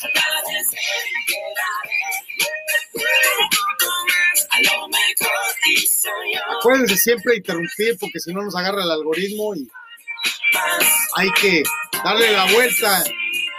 Más, más. Estoy yo. Si no estoy yo, está mi fiel escudero Sancho, digo, Armando Reyes Patiño, Reyes de padre y Patiño por la línea matrilineal. Alex Sintec, magnífico Yudín, magnífico Rabino, magnífico Hassan, magnífico Mashiach y magnífico Sadik. Somos Sadikim, Alex, Alex, eres grande.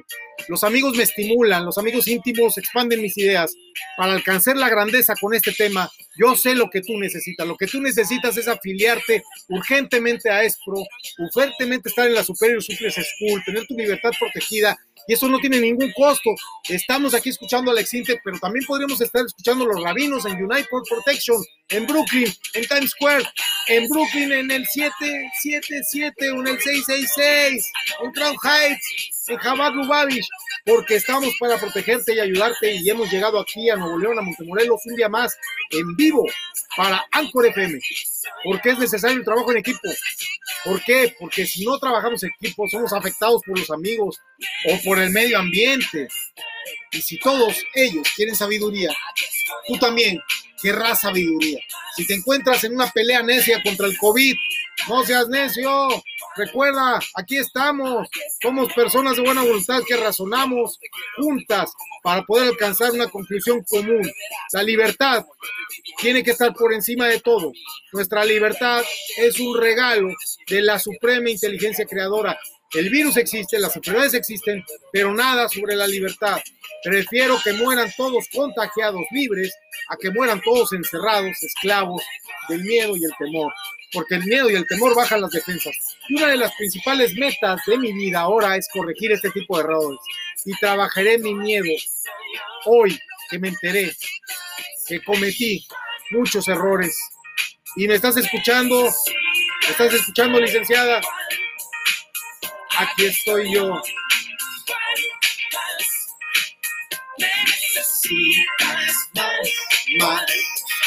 Aquí estoy yo, licenciada y alegra, aquí estoy yo, y ya voy para allá arriba, voy para la casa. Le dije, regreso a una y media, son las 3.30, así, dos horas después de la promesa, por eso no me creen, lo que rezo.